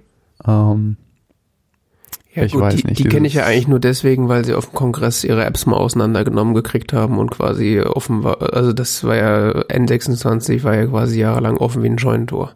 Ich weiß nicht, ja, von denen, ja, von denen kam ja dann so in Deutschland langsam so dieses an, so von wegen, ja, du hast irgendwie so eine Transaktion auf deinem Konto und davon kriegst du sofort eine Benachrichtigung, dass da jetzt eine Transaktion war, so quasi instantan, so, boah, das geht, boah. Also insofern sind diese Fintechs ja ganz cool, dass sie so ähm, in die Öffentlichkeit tragen, was theoretisch da möglich wäre. Ja. Ja, diese, äh, was du angesprochen hast, dass, dass es irgendwie Probleme mit dem Support gibt, äh, das kenne ich eigentlich auch nur von N26. Also ich habe, bevor ich die, also ich hatte das ist jetzt auch schon wieder ewig her, bevor ich mir quasi das Konto bei denen gemacht habe, äh, habe ich dazu auch recherchiert und da war eigentlich so bei, bei Bunk so Friede, Freude, Eierkuchen. Da hatte ich jetzt eigentlich nichts dazu gefunden, aber halt bei, bei N26 gab es halt irgendwie einen Skandal nach dem nächsten, dass da, ja, ja ich habe jetzt keinen Zugriff mehr auf mein Konto, ich weiß es nicht, keine Ahnung. Also so, so Geschichten halt. Mhm. Und äh, also das, ich, ich verstehe dein, dein, dein äh, Bedenken, beziehungsweise äh, das, was du versucht hast, äh, dass, dass du sozusagen deinen Namen entsprechend anpassen willst äh, und, und die Erfahrung, die du da gemacht hast, das verstehe ich total. Und ich verstehe auch, dass das dann quasi so, ähm, dass du dann kein Vertrauen aufbauen kannst. Bei mir war das halt komplett andersrum. Ich habe halt diese App, äh, diese, dieses Konto äh, an, äh, eröffnet und ab da war eigentlich alles nur Friede, Freude, Eierkuchen und äh, alles lief von alleine und alles war perfekt. Das ist halt. Ah ja, ich glaube so vom Handling war das bei mir auch okay. Wie gesagt, es hat mich halt dann nur so ins, dass, dass das dann so schwierig war plötzlich, hm. hat mich dann so ins Denken gebracht, so, wie ist es denn mit anderen Dingen und so. Und dann bin ich so ein bisschen so, aus deren, so wie sie ihre Kunden quasi führen wollen anscheinend, so im Sinne von, hey, hier ist alles cool und super und mach doch jetzt mal das und so. Ich meine, du wirst ja in gewisser Weise so ein bisschen geführt im Sinne von, ähm, ja, und hier gibt's noch das Feature und jetzt guck dir mal das an und so, wie du, wie so deine Experience ist, wenn du da neuer Kunde bist, ne? Mhm. Und, und dieses, diese Erfahrung mit dem Support so ganz früh, die hat mich halt rausgekegelt. Ja. Raus. Ja, und dann habe ich angefangen so nachzudenken und, und Dinge zu recherchieren und so und irgendwie und wie ist es denn und was will ich da, wenn ich da jetzt was von denen will und was ist eigentlich, wenn dies und jenes und keine Ahnung was und irgendwie hat mich das dann unruhig gemacht und mhm. bis ich dann allein mal rausgefunden hatte, wie man bei denen das Konto wieder löscht. ja. Ja, bei mir war das halt so, also ich habe das halt angelegt, äh, Gemeinschaftskonto mit meiner Freundin und äh, wir sind dann auch mehr oder weniger direkt nach, nach Frankfurt dann gezogen und das waren halt so Geschichten wie, man muss halt äh, hier Kaution für die Wohnung überweisen. Habe ich das mit mhm. von, von, von dem Bunkkonto überwiesen und dann ja, jetzt äh, äh, woll, wollten sie, und da sollten wir irgendwie noch einen Beleg beilegen, so einen Kontoauszug, dass das passiert ist. Also, okay, bin ich in die App gegangen, so, wie mache ich das jetzt? Und dann gab es irgendwie so einen Button, so, ja, äh, irgendwie Transaktionsbescheinigung oder irgendwas habe ich angedrückt und plötzlich gibt, erstellt er mir so ein PDF über diese Transaktion, was so mehr nach Bankdokument aussah als jedes Bankdokument, was ich jemals gesehen habe. Also es war so ein A4-Druck mit, also dass da kein kein kein äh, kein Wachssiegel drauf war, war auch alles. Also es sah perfekt aus. Das habe ich dann ausgedruckt und, okay. und, und und der Wohnbaugesellschaft äh, mitgeschickt. Also so so Dinge, wo ich so ja geil. Also da, warum nicht immer so? Also wo ich mir denke so, ja scheiße, jetzt hättest du, hätte ich jetzt, äh, wäre ich jetzt Sparkassenkunde, hätte ich jetzt eine Sparkassenautomat gehen können, alles andere schwärzen, was sonst nicht da drauf gehört und dann eine Kopie davon mitschicken oder halt bei der Echt? ING sich so einen, so einen digitalen Kontoauszug ziehen. Ja, bei der ING kannst du auch pro Buchung so ein Ding kriegen. Ja, also, aber das war halt so, also das sah so dermaßen offiziell aus. Ich glaube, damit hätte ich auch irgendwie ein Auto kaufen können. also das war irgendwie schon, das sind, das sind, sind so Kleinigkeiten, wo ich mir denke so, ja, das müsste man eigentlich mal machen. Oh, das geht, verdammt. also das ist halt, was mich jedes Mal so, äh, jedes Mal irgendwie so völlig baff lässt. Auch wenn ich das Feature mhm. zum Beispiel noch nie benutzt habe, aber du kannst halt zum, die haben so ein Feature, das heißt Dual-Pin. Da kannst du bei einer Kreditkarte sagen, okay, wenn ich diesen Pin eingebe, dann wird das Geld von diesem Konto abgebucht und wenn ich diesen Pin eingebe, wird das Geld von dem Konto abgebucht. Mhm. What? Where were you all my life? Ja, cool.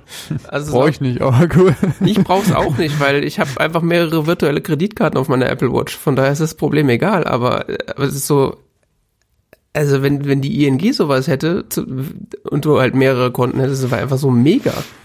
Einfach so. Ich habe ne, ich hab eine Kreditkarte noch bei der Hanseatic, die, die benutze ich so für Apple Pay. Oder sagen wir mal so, die habe ich bisher für Apple Pay benutzt, ähm, weil die wurde dann so, da habe ich so Kleinkram mitbezahlt, so an der Kasse und so. Mhm. Und die wurde halt einmal im Monat abgebucht, das war dann ganz cool. Das ist nicht das Konto so voll mit, hey, du hast 3,50 Euro beim Edeka bezahlt, sondern ähm, einmal im Monat so ein gesammelter Beleg. Ja, ich habe momentan vier Kreditkarten in meiner Wallet. Und ähm, das habe ich jetzt ein bisschen umgestellt, mein ganzes Kontenkonzept.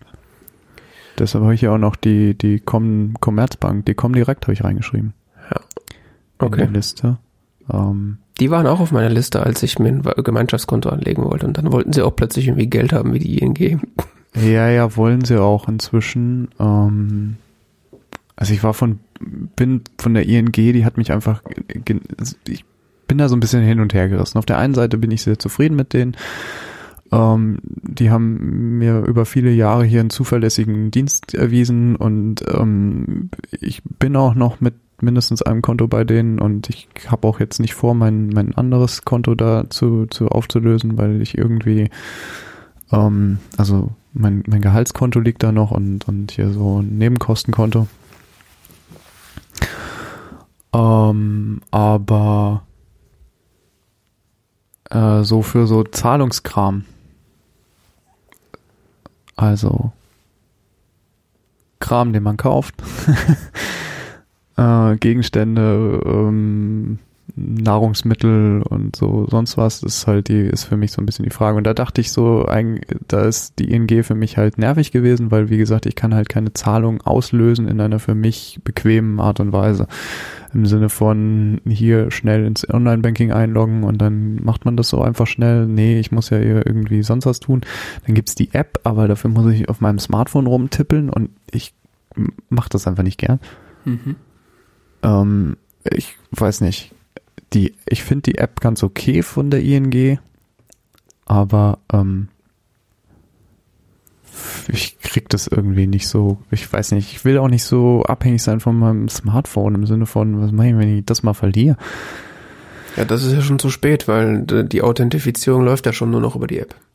Ja, ja, ja, das kannst du auch ändern. Also ich habe hier noch für für ein Konto, was für, für das Konto, was mir wirklich wichtig ist, habe ich hier so ein so ein, so ein Fototan und sonst was. Also es braucht die, ich brauche das Smartphone, ich bin unabhängig davon, aber ähm,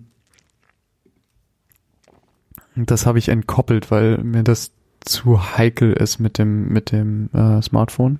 Dass man einen zweiten Faktor braucht wegen mir, aber das Smartphone habe ich jeden Tag dabei.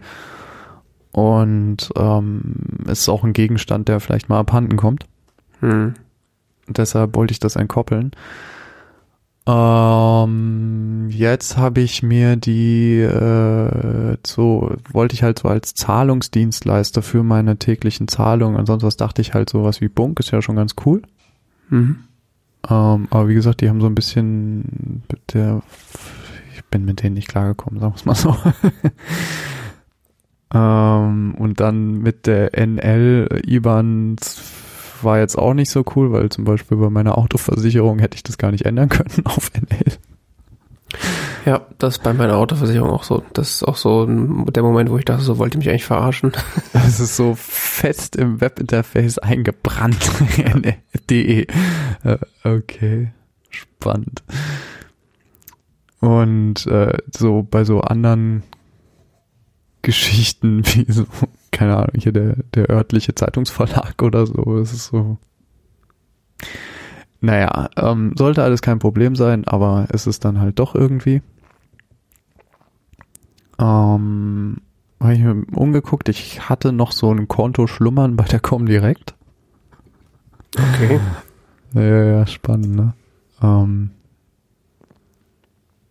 mal eröffnet gehabt, weil ich damals dachte, ich könnte über die so ein bisschen äh, Geldanlage machen. Habe ich dann aber irgendwie nie gemacht und dann habe ich irgendwie so mehr oder minder das so da vergessen. ähm, das habe ich jetzt mal reaktiviert. Mhm. Und benutze das momentan jetzt so als Zahlungskonto. Mhm. Ähm, die wollen zwar auch demnächst Kontoführungsgebühren aber äh, wird für mich erstmal nicht relevant. Also hier, weil entweder 700 Euro monatlicher Mindesteingang oder drei Zahlungen über Apple Pay pro Monat. kriege ich hin. oder ein Wertpapiersparplan-Ausführung pro Monat. Also äh, ja. Drei Zahlungen kriege ich hin. Ja, das kriege ich ja schon nur hin durch zum Bäcker gehen. Also. ja, also das, das, das kriege ich auf, das, das ist kein, kein Thema und ähm, Apple Pay und sonst was geht da alles und äh, das, das kommen schnuckelig schnell in das Webinterface. Da könnte man schon fast kritisieren, dass es zu leicht geht. Weil der Pin irgendwie nur sechs Zeichen haben darf oder so. Oh Gott. Ähm, aber äh, das geht mit Money Money perfekt. Das, ich komme da schnell ins Webinterface. Die App äh, von denen, selbst wenn ich die mal nutzen will, ist, ist funktioniert super. Ähm, also so als Zahlungsauslöser-Dienst bin ich mit denen sehr glücklich. Mhm. Und äh, kriegst halt noch so eine Kreditkarte dazu, die auch nur einmal im Monat abgebucht wird, so dass ich äh, mein, mein Hanseatic-Konto eventuell auch ablösen könnte. Ach, so eine richtige Kreditkarte. Ja. Wow. Warum? Also wofür? Also ich kenne das ja nur noch, also bei allen, also mal abgesehen von dieser lächerlichen Sparkassenkreditkarte, die ich habe, sind alle Kreditkarten, die ich sonst habe, so diese Debitkarten. Debitkarten, ja.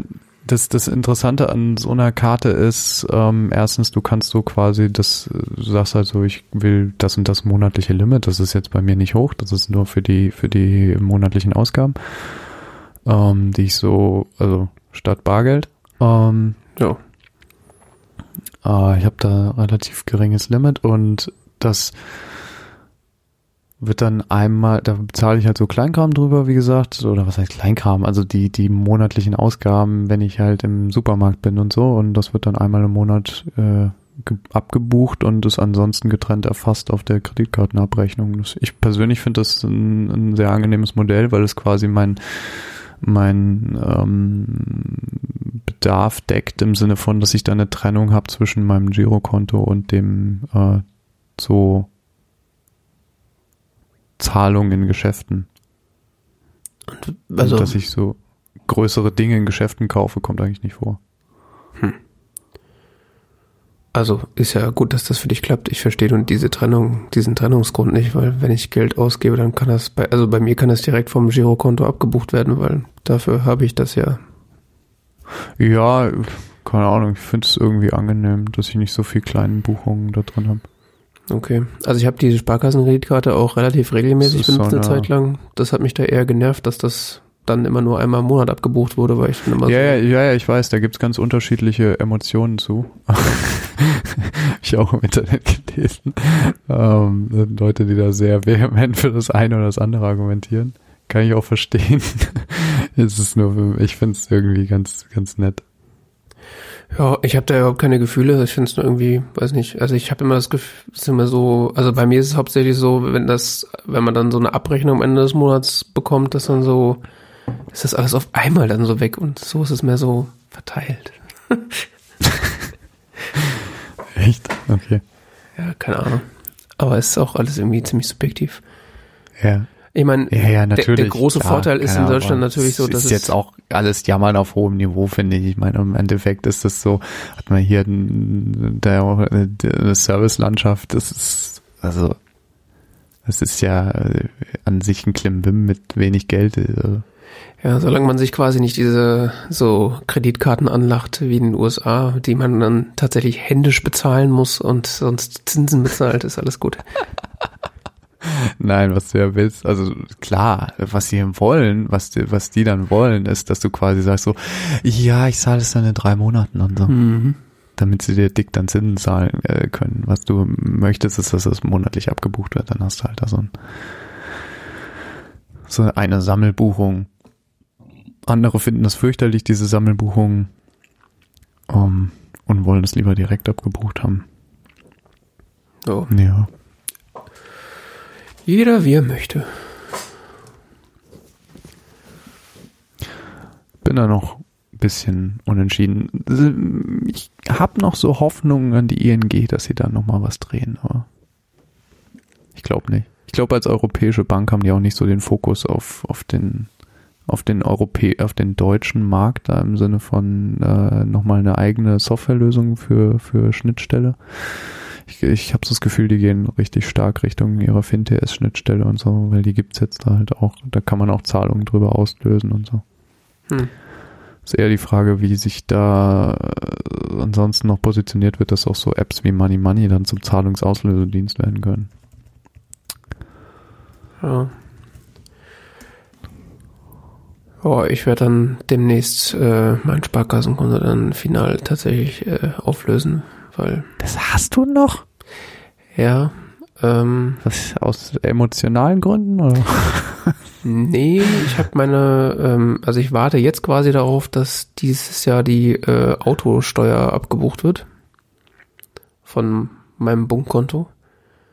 Äh, Ja. wann, dann bin ich nämlich sicher, dass die tatsächlich auch umgestellt wurde von meiner Kfz-Stelle. Weil Das war die letzte Zahl, der, der, der letzte quasi. Ding, der noch irgendwie an dem Sparkassenkonto hing. Und wenn das weg ist, dann kann ich es auflösen. Ach mein Gott. Im schlimmsten Fall schicken sie dir eine Mahnung, ne? Das wollte ich halt verhindern. Ja, ja, klar, okay. Verstehe Also es sollte auch, Aber- sollte auch eigentlich funktionieren, weil ich habe das ja schriftlich äh, in der Kfz-Stelle ei- eingereicht, aber wer weiß. Oh, ja, schriftlich eingereicht. Also ich saß da so, einer- so einer Tante gegenüber, die hat das auch Oh, abgetippt. oh, oh, oh, oh. Ja, damals Bist ging da hingegangen? Ja, ja. Hier, ich hätte einen Fax geschickt. Im Gegensatz zu äh, im Gegensatz zu Heppenheim ist in Frankfurt die Kfz-Stelle super organisiert. Echt? ja, das war total geil. Also gehst erstmal, du kannst den Termin online machen. Kannst du ja auch. Ja. Und Als ich, dann das, als ich das letzte Mal war, war ich da so ungefähr fünf Minuten, um ein Auto anzumelden. Okay. Ja, meine Erfahrungen damit waren so, ja, das, also das letzte Mal ging es tatsächlich auch einigermaßen, aber sonst war es immer so, also eine Stunde Zeit sollte man mitbringen. Und das war jetzt so, ja, ich habe irgendwie fünf Minuten gewartet, zehn Minuten da meine Formulare hingelegt äh, und dann bin ich wieder rausgegangen. Und das war vor allen Dingen, Ich- ja, Ja, als ich das, also inzwischen ist es hier Pflicht, dass du einen Termin machst, weil wegen Corona und so. mhm. Ähm, ohne einen Termin kommst du gar nicht mehr rein. Ähm, aber, oder beziehungsweise ich habe heute gelesen, ähm, du kommst mit der, du kommst ohne Termin rein, aber nur noch für Kleinkram. Mhm. Das haben sie jetzt neu eingeführt. Da gibt es so einen Schnellschalter. ähm, Auto abmelden zum Beispiel, kannst du so, wirfst den quasi die Unterlagen zu und dann ist weg. Ähm, aber als ich das letzte Mal da war, da habe ich mich nur noch gewundert, da war noch das Termin machen optional. Und ähm, ich habe einen Termin gehabt und bin so quasi mit allen anderen zu, zu war so der erste Termin morgens ähm, zu, zur Öffnungszeit. Und ich bin so ungefähr an gefühlt 50 Leuten vorbeigegangen, die eine Nummer gezogen haben. Mhm. Und die sich so anscheinend darauf angestellt haben, da jetzt Stunden zu warten, wo ich mich gefragt habe, warum?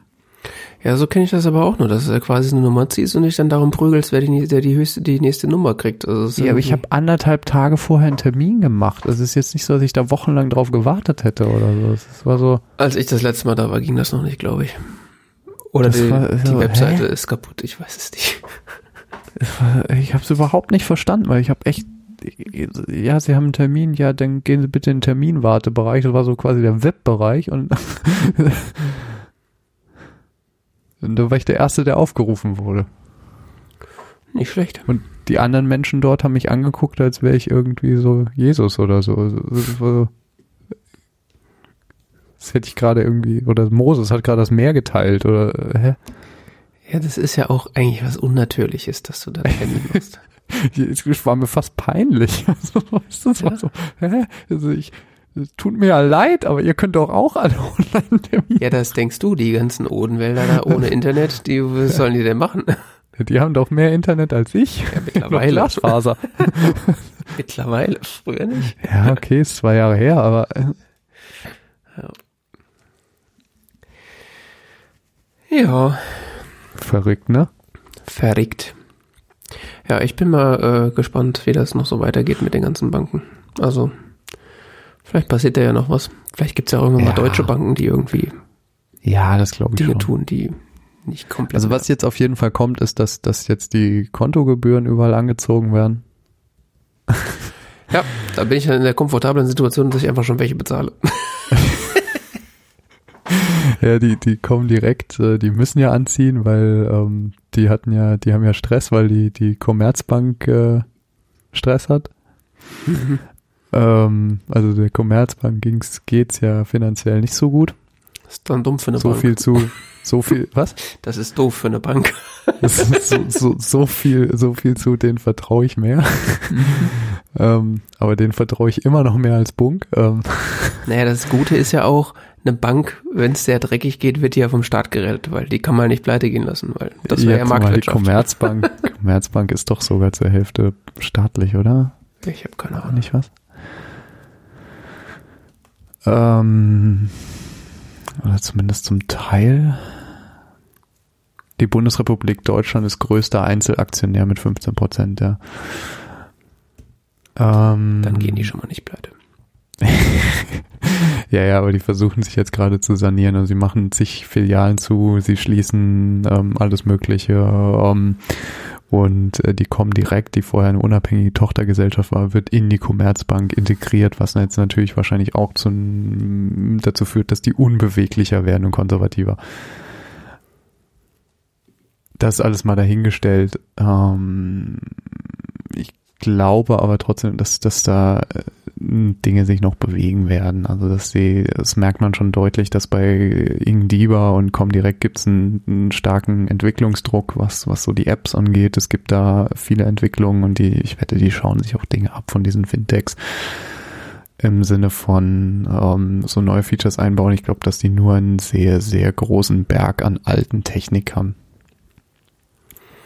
Oh. So eine Bank bist, die jetzt halt schon nicht vor fünf Jahren angefangen hat, Banking zu machen, sondern vor 50 Jahren, äh, hast du einen ganz anderen Technologie-Stack da stehen, als wenn du halt so noch so ein junge Klitsche bist, die jetzt neu anfängt und dem musst du halt erstmal umgehen und ich wette, die ING oder so, die betreibt auch Software, die mal in den 70ern geschrieben wurde.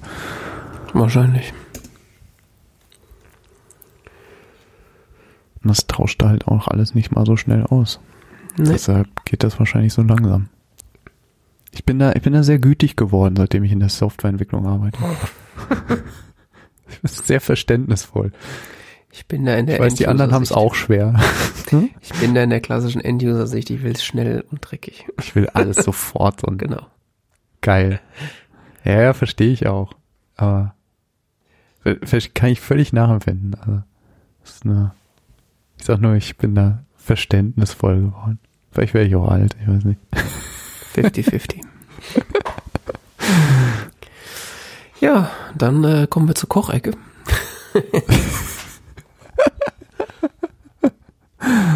Ja, du hast hier geschrieben, Kochecke, Küchenecke, scharfe Messer.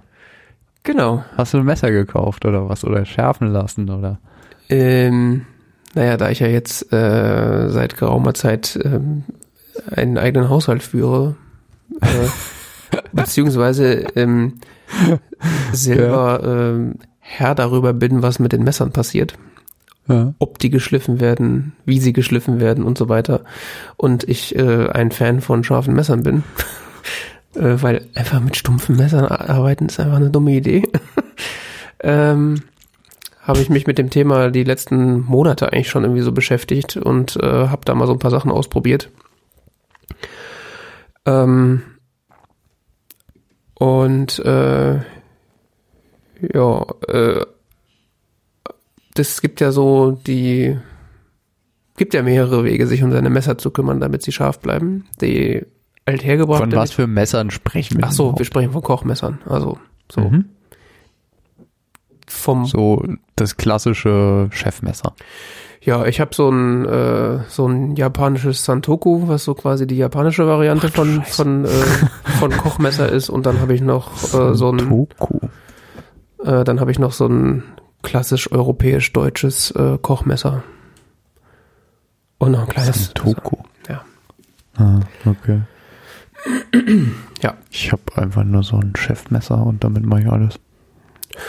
Ja, Und Brotmesser ist ja jetzt nicht relevant. Und, und halt so, so, so Klimm, Klimm, so Kleinkram halt so um Gemüse Mhm. zu schneiden. Also so mal was abzuschneiden oder so. Aber an sich habe ich mich so trainiert, dass ich alles mit diesem Kochmesser mache. ja, ja, ich mache eigentlich auch alles mit dem mit dem großen mit den großen Messern, aber das ist so ja, die müssen halt trotzdem scharf sein. Und äh, da habe ich dann so, die, dass man halt immer so macht, so die Wahrheit liegt auf YouTube, habe diverse Videos geguckt von Messer, von, von Leuten, die Messer selber schmieden, von Leuten, die Kochs, äh, Köche sind, von Mhm. allem Möglichen und äh, so die der heilige Gral der Messerschärferei ist ja der japanische Wasserstein. Ah ja, okay. Äh, also, also gut, man könnte natürlich jetzt einfach sagen, okay, ich nehme das Messer und gehe zu jemandem, der es mir schleift.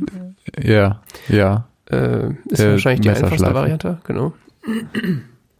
Oder man kauft sich so du eine hast jetzt, du sitzt jetzt jedes Wochenende auf dem Balkon und machst dann mit dem Messerstein da.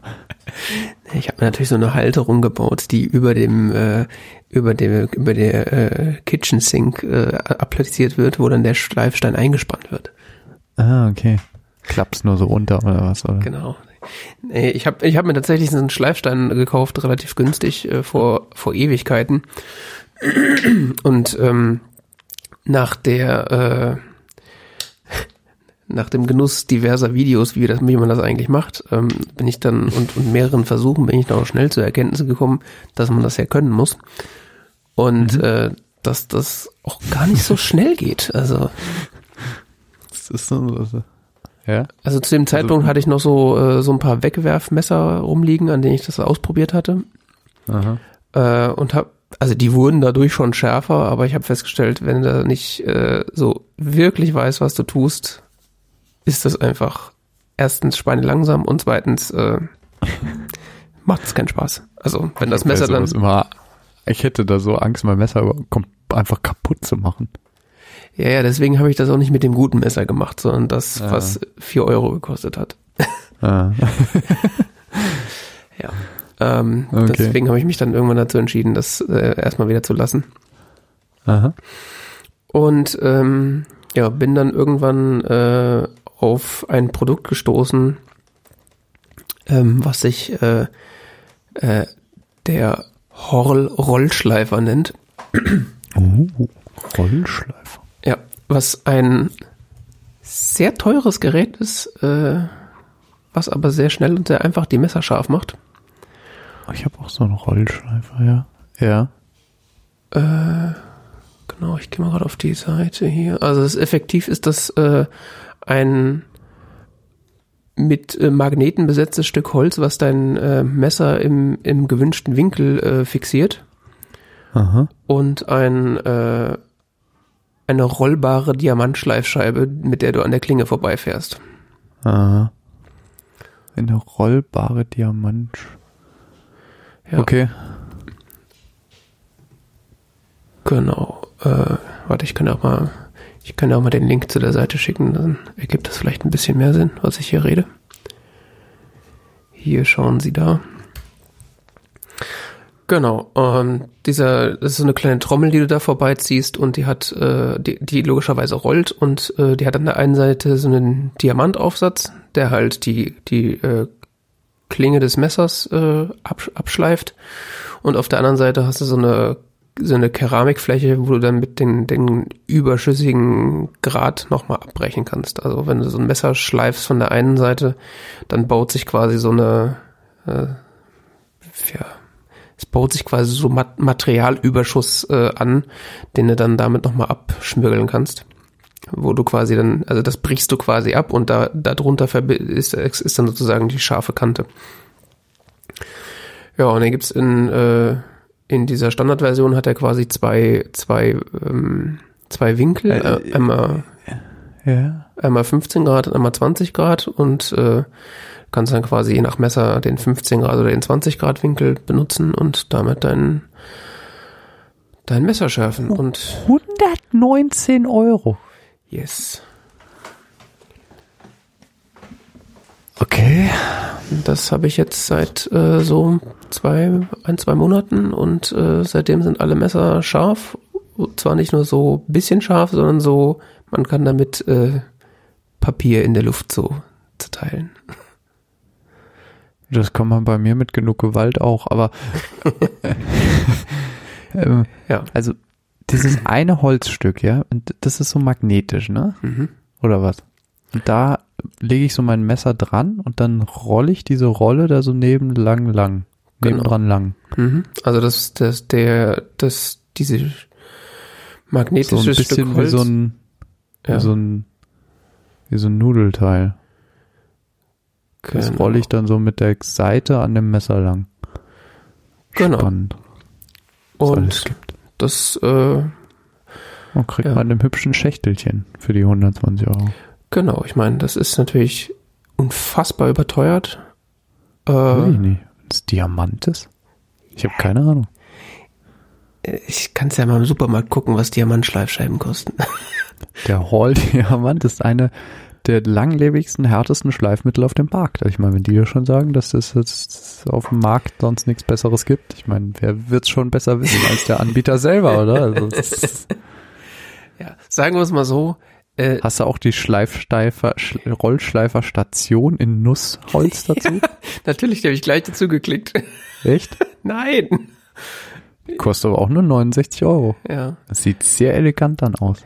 Ja, also sie leben natürlich oder sie äh, reiten natürlich das Pferd schon ganz gut, so äh, die edle Holzoptik und hier haben wir noch Zubehör, überteuertes, überteuertes Zubehör. ja, das. Schärfepaket Mhm. für 99 Euro. Ja. Ja, das ist Mit ja der noch, 3000er und der 6000er Körnung. ja Moment, das ist ja gar nichts. Du, wenn du dich nicht den normalen Rollschleifer nimmst, sondern den Horrell 2 Pro, äh, der kostet ja nicht 119 Euro, sondern 299 Euro. Für die Schleifscheiben gibt's auch noch die Schleifscheibenstation in Nussbaum oder Eiche. Für 69 Euro. Die stellst du dann neben deine Schleif Rollschleiferstation. Ach, das ist ja, die haben ja volles Programm hier, die, die Jungs. Ja. Der Pro ist nicht available gerade. Ja, aber der Pro hat ein, wie heißt das, Diamanten, äh, nee, äh, Planetengetriebe oder irgendwie sowas. Also der dreht sich irgendwie schneller. Ich weiß es nicht. Das ist irgendwie so, okay. Der dreht sich irgendwie schneller.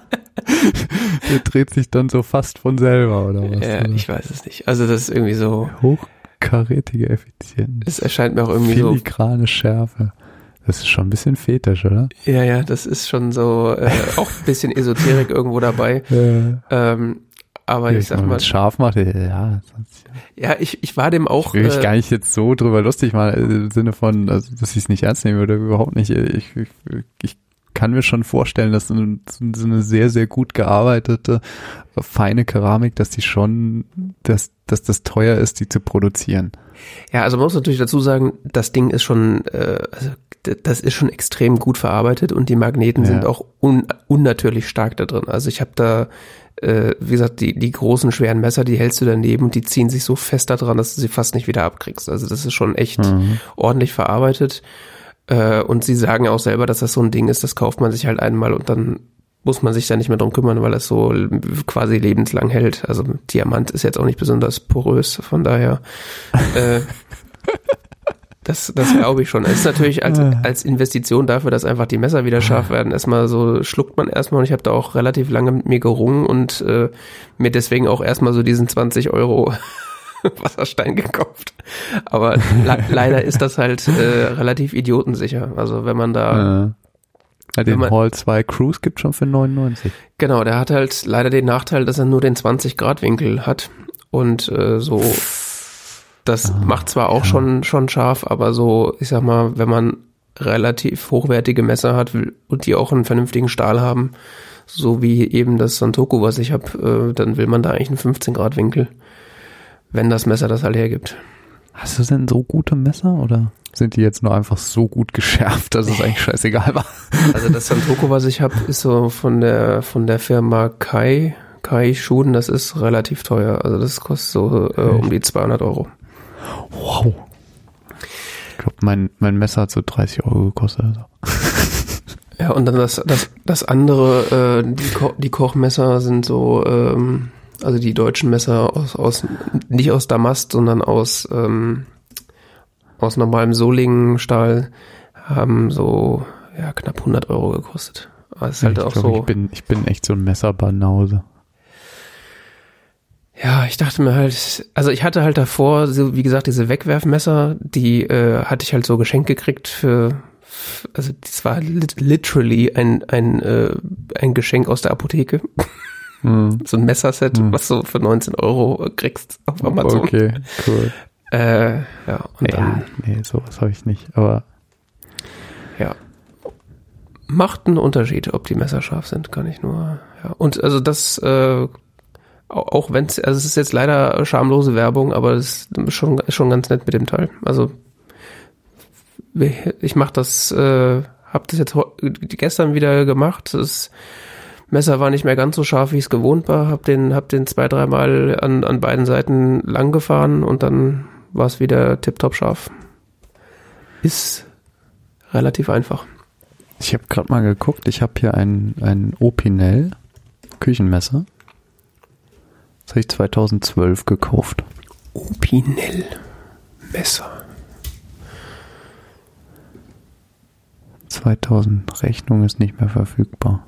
Was habe ich denn dafür bezahlt? 27,98 Euro. 2012. Ich finde das Teil immer noch geil. Es wird ab und zu mal so durch so einen Messerschärfer durchgejagt. Macht alles, was ich will. Was hast du Ähm. für einen Messerschärfer? Also wie machst du das Ding scharf? Ähm, ich habe versucht, den zu finden auf Amazon, während du geredet hast, aber ich finde ihn nicht. Äh, so ein, das, ist, das sind, das ist ganz übel. Das ist so Keramik, glaube ich. Ah, von Zwilling. Ihr habt den Zwilling Messerschärfer Twin Sharp. Gott, wie sieht der denn aus? Ähm, das ist, das ist wahrscheinlich äh, grausig ähm, und macht das Messer kaputt. Twin Sharp. Ähm,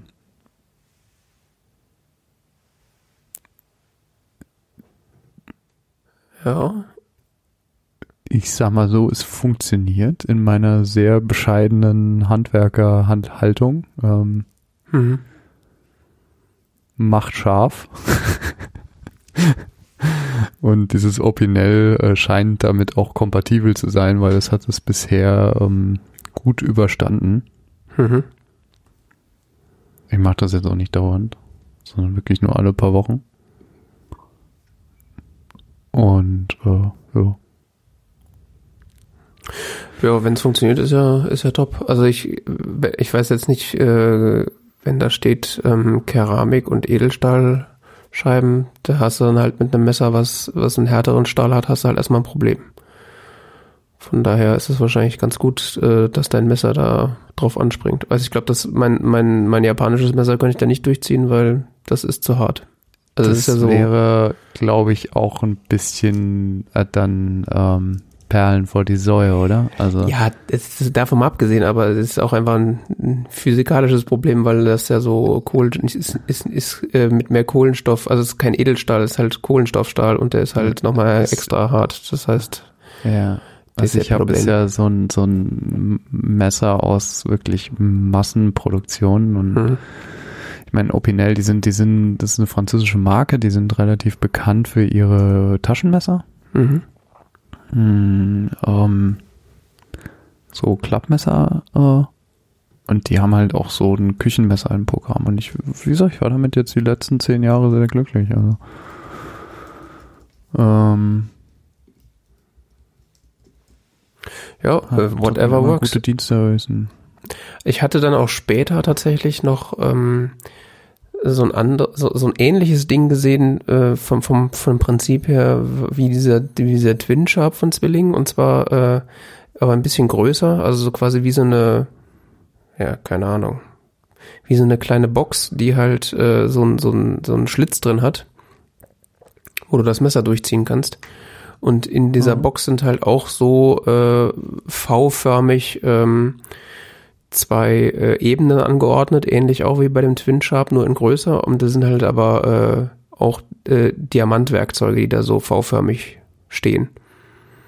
Mhm. Das soll wohl auch ziemlich gut funktionieren. Das habe ich leider erst entdeckt, nachdem ich mir den Rollschleifer schon gekauft hatte.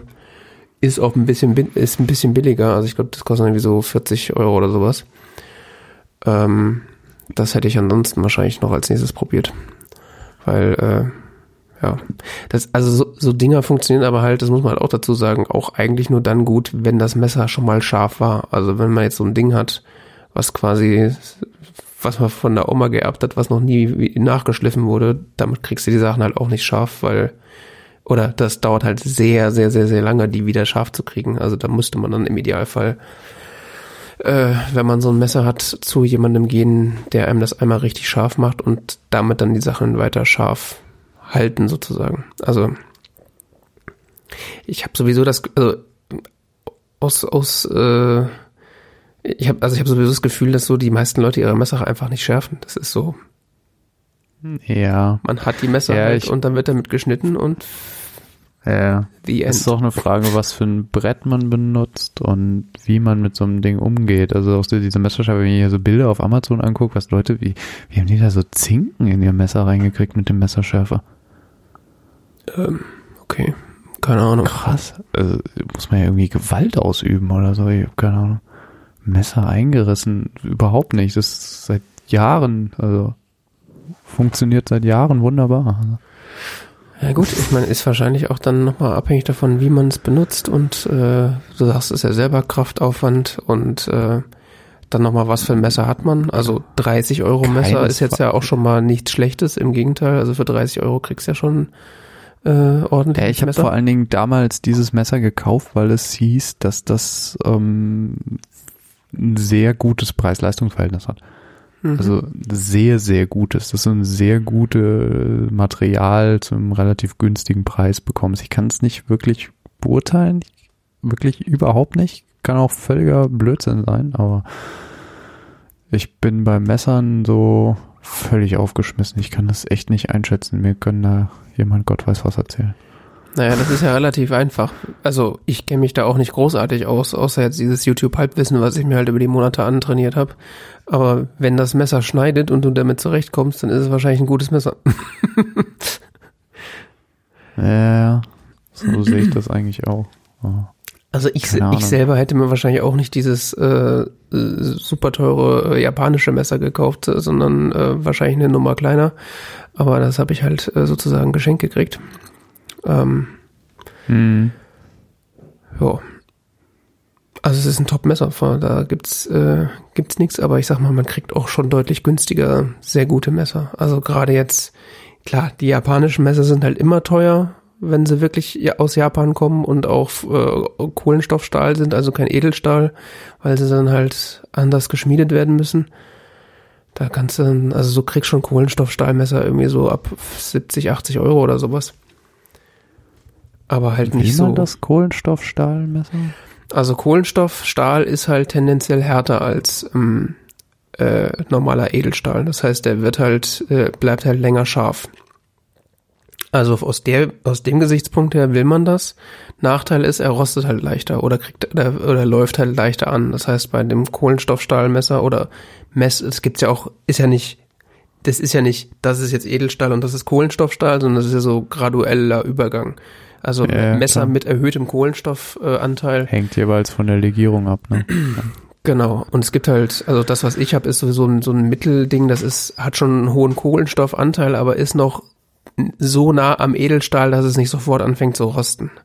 Ähm, und es gibt aber Messer, die quasi, wenn du dann Tropfen Wasser drauf machst, dann hast du schon so eine Rostschicht oben drauf. Und also, wäre das irgendwie so zehn Minuten. Das wäre was für mich. Das heißt, da, da musst du halt ähm, relativ äh, darauf achten, dass du das äh, naja. schnell wieder trocken kriegst. Ja, bei mir ist das Problem, ich brauche was, was pflegeleicht ist. Ja gut, pflegeleicht ist ja das ist ja relativ. Also ich dieses Messer. Nee, wo ich wirklich nichts machen, wo ich auch nicht großartig drauf achten muss oder sowas. Ja. Das einfach funktioniert, dass das, das so ein Kompromiss aus ist aus, es funktioniert und ich muss so wenig wie möglich da drauf gedankliche Energie verwenden, weil ich interessiere mich nicht für Messer. Also zu, ich finde es total cool, wenn Leute da drin aufgehen und dann das so ihr Ding ist und äh, irgendwie, das ist, das ist schön, aber ich ich, ich weiß nicht. Ich brauche so ein Werkzeug, weißt du, wo ich weiß, wenn ich da hingreife, das funktioniert und wenn, wenn ich es mal da vergesse und nicht richtig sauber mache oder sonst was, es, es nimmt mir das Ding nicht übel und es funktioniert nachher noch genauso gut wie vorher und ja, also ich sag mal, das ist ja auch äh, bei den ganzen klassischen Edel, Edelstahlmessern, das ist ja genau das. Idealerweise soll man die natürlich trotzdem direkt sauber machen nach der Benutzung, weil auch die natürlich angegriffen werden von Wasser. Ja, zwar ja, nicht klar. so, zwar ja. nicht so schnell wie, wie so andere Messer, aber ja, ich habe mir jetzt einfach angewöhnt, dass wenn ich fertig bin mit Schneiden, wird das Ding über, unter heißem Wasser abgewaschen, abgetrocknet und äh, fertig. Also das ist jetzt auch nicht. Ja, das mache ich meistens auch. Ja, also netto betrachtet ist das auch nicht mehr Aufwand als bei jedem anderen Messer auch. Nur man macht es halt im Idealfall direkt. Und das ist der einzige Unterschied. Also. Ja, ja. Es gibt ja noch Leute, die ölen ihre Messer. Man kann das auch zum, zum Fetisch machen, aber das ist jetzt einfach. Echt? Die ja, Klinge oder den Griff? Sowohl als auch. Also ich glaube, so die, die Messer, die wirklich, wirklich äh, schnell rosten, wenn du die ölst, dann rosten die halt nicht. Ah. Aber das ist, äh, also man kann es auch übertreiben. Also für mich ist das auch einfach nur ein, also insbesondere ist es einfach nur ein Werkzeug und da ist halt äh, eine, eine langlebige Schärfe ist halt einfach so ein Feature. Von daher.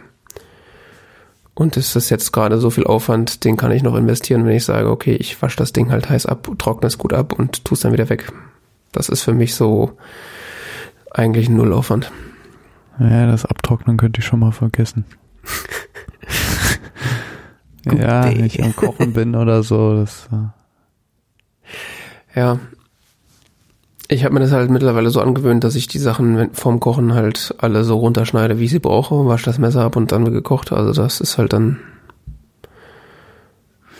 Oh, ich weiß, ein Kollege von mir, der hat so einen elektrischen Messerschärfer. Hm. Ja. Kennst du sowas? Äh, vom Sehen her, ja. Also ich habe das äh, habe gesehen, dass Manufaktum sowas verkauft, aber es ist halt so. ob ich das da jetzt von Hand durchziehe oder das Ding irgendwie sich bewegt, ist irgendwie so, ich weiß nicht, es ist für mich so, also vielleicht liege ich da falsch, ich kenne mich da nicht aus, äh, aber für mich ist das immer so wie so eine ähm, elektrische Pfeffermühle, so, aha, ich kann einfach da oben drehen, dann kommt auch Pfeffer raus. Und ich muss muss die Batterie nicht wechseln. okay, sowas hatte ich noch nie. Aber ähm, nochmal so ein anderes Messerthema. Auf was schneidest du denn? Äh, ich habe so, als wir eingezogen sind, habe ich so äh, zwei große Bambusbretter gekauft. Bambus, okay. Also Holz. Interessant. Und, und wie bist du so mit Bambus äh, zufrieden? Äh, ich kann mich nicht beschweren. Also sie sind jetzt Also- halt mh, seit, weiß ich nicht, acht, neun Monate alt. Wird viel, wird viel drauf geschnitten tatsächlich. Werden auch nicht sonderlich gut behandelt. Also Und, und nutzen sich ab oder? Also sie haben schon so den einen oder anderen Kratzer jetzt abgekriegt, äh, weil da halt auch ordentlich Brot drauf geschnitten wird und so. Also so, also die Zinken Ja, von dem okay. Brotmesser, die kratzen halt schon ordentlich drauf lang. Ja, ja, Brot Aber- jetzt mal abgesehen, aber so. Nee, aber so an sich, also klar, man sieht halt, dass sie benutzt werden, aber sie sehen jetzt, sehen jetzt nicht so aus, als ob sie demnächst ausgetauscht werden müssten. Okay. Aber sie sind jetzt halt auch acht, neun Monate alt. Ich weiß nicht, wie Mhm. das in fünf Jahren ist. Aha. Aber das war mir relativ wichtig, dass es halt irgendwas Holzartiges ist, weil ich finde es irgendwie unnatürlich auf Plastik zu schneiden und Echt? weiß nicht, es ist irgendwie, finde ich komisch. Und, Okay. und, und äh, dann kommt natürlich noch hinzu so äh, diese Glasbretter, das ist natürlich dann, wie mache ich Das- mein Messerstumpf äh, 101? Glasbretter verstehe ich ehrlich gesagt auch nicht. Ähm, auch Holz habe ich so ein zwiegespaltenes Verhältnis zu und ich habe hab meistens so Plastikdinger. mhm. Ähm, wobei ich bei den Plastikdingern auch sehr unterschiedliche Erfahrungen gemacht habe. Also so von welchen, die du zweimal benutzt und dann kannst du sie eigentlich wieder wegtun, weil sie sind, haben schon so tiefe Furchen, dass Mhm. du kriegst die Farbe vom Gemüse nicht mehr raus. Mhm. Also selbst wenn du sie in Wasser einlegst oder so, ist, ist ganz schlimm und ich will das Ding ja irgendwie reinigen. Mhm. Und Holz habe ich so die Erfahrung gemacht, entweder nutzt sich schnell ab oder es ist schwierig zu pflegen. Okay. Aber ich habe so das Gefühl, ich habe da noch nicht so das Ideale gefunden. Holz finde ich an sich besser, weil ich dann denke, vielleicht kriege ich da ein paar Jahre mehr Nutzung raus als aus so einem ollen Plastikding. Mhm. Und ist ja für die Umwelt irgendwie auch cooler. Ja. Aber ja, ich bin damit nicht so ganz so glücklich irgendwie. Ich will so ein Teil halt auch irgendwie mal zur Not vernünftig spülen können und so Holzbretter, wenn ich die halt richtig spüle, dann muss ich die eigentlich auch wieder ölen, weil Sonst, ja, wenn du vernünftiges Holz hast, das will ja auch irgendwie gepflegt werden, oder? Puh. Ähm, da Je bin ich nachdem, was das wahrscheinlich. für eine Holzart ist. ich wollte gerade sagen, nämlich ja. Ich habe so ein, ähm, ich habe jetzt auch so ein Brett von, von Spessart Brett. Ein Holzbrett. Die machen nur Holzbretter. Aus dem Spessart. Ähm, und ich, das ist sehr gut gemacht irgendwie, aber das, das will auch äh, gut behandelt werden, ne? Also das musste, die, die legen dir auch so richtig ein bisschen Schleifpapier bei und so, dass du es nochmal abschleifen kannst. Schleifpapier, okay. Ja, yeah. Okay. Damit du es nochmal abschleifen kannst und dann sollst du es nochmal äh, so ein bisschen Öl drauf machen, also Walnussöl oder so. Äh, irgendein Öl, was, ähm, was dafür geeignet ist. Okay, okay, okay. Ich habe das geschenkt bekommen, das Brett von denen. Und welches hast du? Also das, Das weiß ich gar nicht genau. Schneidebrett Diana mit Saft drinne? Nein, nein, nein, nein, ich habe so ein flaches, ich, ich weiß nicht genau, welches Modell das ist, will ich jetzt auch gar nicht äh, ausführen weiter, aber ähm, ähm, Ja, die sehen schon so aus, als ob ich da gar nicht drauf schneiden wollen würde, weil die so hübsch sind. Ja, das ist wirklich, das steht jetzt hier seit seitdem ich es geschenkt bekommen habe in der Küche und es tut mir fast schon leid. Ich habe es ganz liebevoll behandelt und Mhm. ich traue mich gar nicht, es richtig zu benutzen, weil es, es wirkt so, ja, da hat sich mal jemand Mühe gegeben. So. Also es sieht halt besser aus als die meisten Möbelstücke. Das ist halt so ein bisschen problematisch. Das kostet ja auch mehr. mhm. Wobei, es geht noch. Also ich habe auch schon Schneiderbretter gesehen, die noch teurer waren. Ja, also das ja, ist, nee, äh, es, ist, es ist okay, es ist wirklich, es ist, ich glaube, es ist, preislich ist es wirklich okay, aber es ist, ähm, also es ist viel, viel Engagement dahinter. mhm. Es wird auch immer ein Baum gepflanzt für jedes und so. Ja, wenn man schon So in ein ungefähr. Feld, dann muss man auch rein, ne? weißt ja. Äh, okay, und ja, ich habe, also was so Holzbretter angeht, äh, ist mein Wissen quasi null. Ich habe halt diese Bambusbretter und die werden normal gespült und die machen nicht den Eindruck, als ob denen das irgendwie schadet. Aber vielleicht ist auch Bambus jetzt nicht das Paradebeispiel, wie man Holz behandeln sollte, weil Bambus Ja, ist keine ja Ahnung, auch ich weiß so. es nicht genau. Also es ist auch sehr grobfaserig. Man fühlt auch in der Oberfläche, dass das halt einfach nur Bambus ist. Also es fühlt sich echt nicht wertig an, aber es ist halt bisher sehr robust und sind halt ziemlich große Ja. Bretter. Also es sind halt riesige Teile, die ich ja gekauft habe, weil ich das hasse, wenn Okay. es so kleine Wo hast du den Winzbretter gekauft? So, Äh, Neugier. Bei äh, Avocado Store. Ach, okay, damit habe ich jetzt nicht gerechnet. Avocadostore.de. Das so. Und Da haben, gibt's so Krempel. ja, da gibt's so, Wie Ja, bist du auf die gekommen? Ich nie gehört, ehrlich gesagt. Ach so, äh, die haben halt so, weiß nicht, eine Kollegin von mir hatte mal mir irgendein Produkt von denen gezeigt oder was die verkaufen und seitdem habe ich da Mhm. immer mal gestöbert, weil die halt so, ja, ich weiß nicht, ob die äh, klimaneutral sind oder so, aber die haben halt diesen, äh, wir wollen halt nicht so schädlich sein für die Umwelt äh, Aha. Strich. Also sie schreiben auch hier, wir Okay. versenden CO2-neutral, bla bla. Was Ja, natürlich bei dem. Namen Avocado ziemlich dumm ist, weil das natürlich eine Frucht ist, die hier in Europa nur mit höchstem CO2-Aufwand hergebracht werden kann. Aber Hat egal. eine gewisse Ironie, ja. Ja, da haben sie wahrscheinlich nicht so drüber nachgedacht. Ja, die haben halt auch irgendwie so Schuhe, die dann vegan sind und so Kram. Äh, Mhm. Ja, und da habe ich einfach geguckt, weil ich halt Bretter gebraucht habe und die waren jetzt auch irgendwie, ich glaube, wir haben im Doppelpack, also so zwei, wirklich so, äh, nicht, was, A4, A3, A2, irgendwie sowas, äh, im Doppelpack irgendwie 25 Euro gekostet. Und für Holzbretter dachte ich so, ja, ist ja geschenkt. wird schon gut sein. Und ja, also Mhm. bisher halten sie tadellos. Haben jetzt noch ein kleineres dazu gekriegt, weil Leute hier auch irgendwie kleinere Bretter haben wollen. Ich weiß nicht wieso, aber äh, ja, die tun. Aber ich, äh, was ich so jetzt quasi äh, im Vergleich zu dem, wie ich mich jetzt ins Messerschleifen reingearbeitet habe, habe ich quasi äh, null äh, Recherche da reingesteckt. Das war immer so, ich glaube, ich hätte gerne Holzbrett und habe die einfach blind bestellt und das war ganz okay. Also, Aha. ja, so ist das. Wir könnten jetzt theoretisch noch äh, von meiner Gusseisenpfanne reden, aber ich glaube, das machen wir einfach in der nächsten Folge. Gusseisenpfanne. Okay, ja, la, lass uns das auf. Machen wir die, Kü machen wir die Kuch äh, Kü Küchenecke nächstes Mal weiter. Genau. Finde ich lustig. Ist, äh, man, man muss sich auch einfach über die äh, äh, die Dinge im täglichen Leben unterhalten. Das muss, äh, da fallen dann Ja. einfach Dinge auf und Konzepte, die man dann hinterfragen kann. Ja, finde ich bei anderen Podcasts auch teilweise ganz lustig.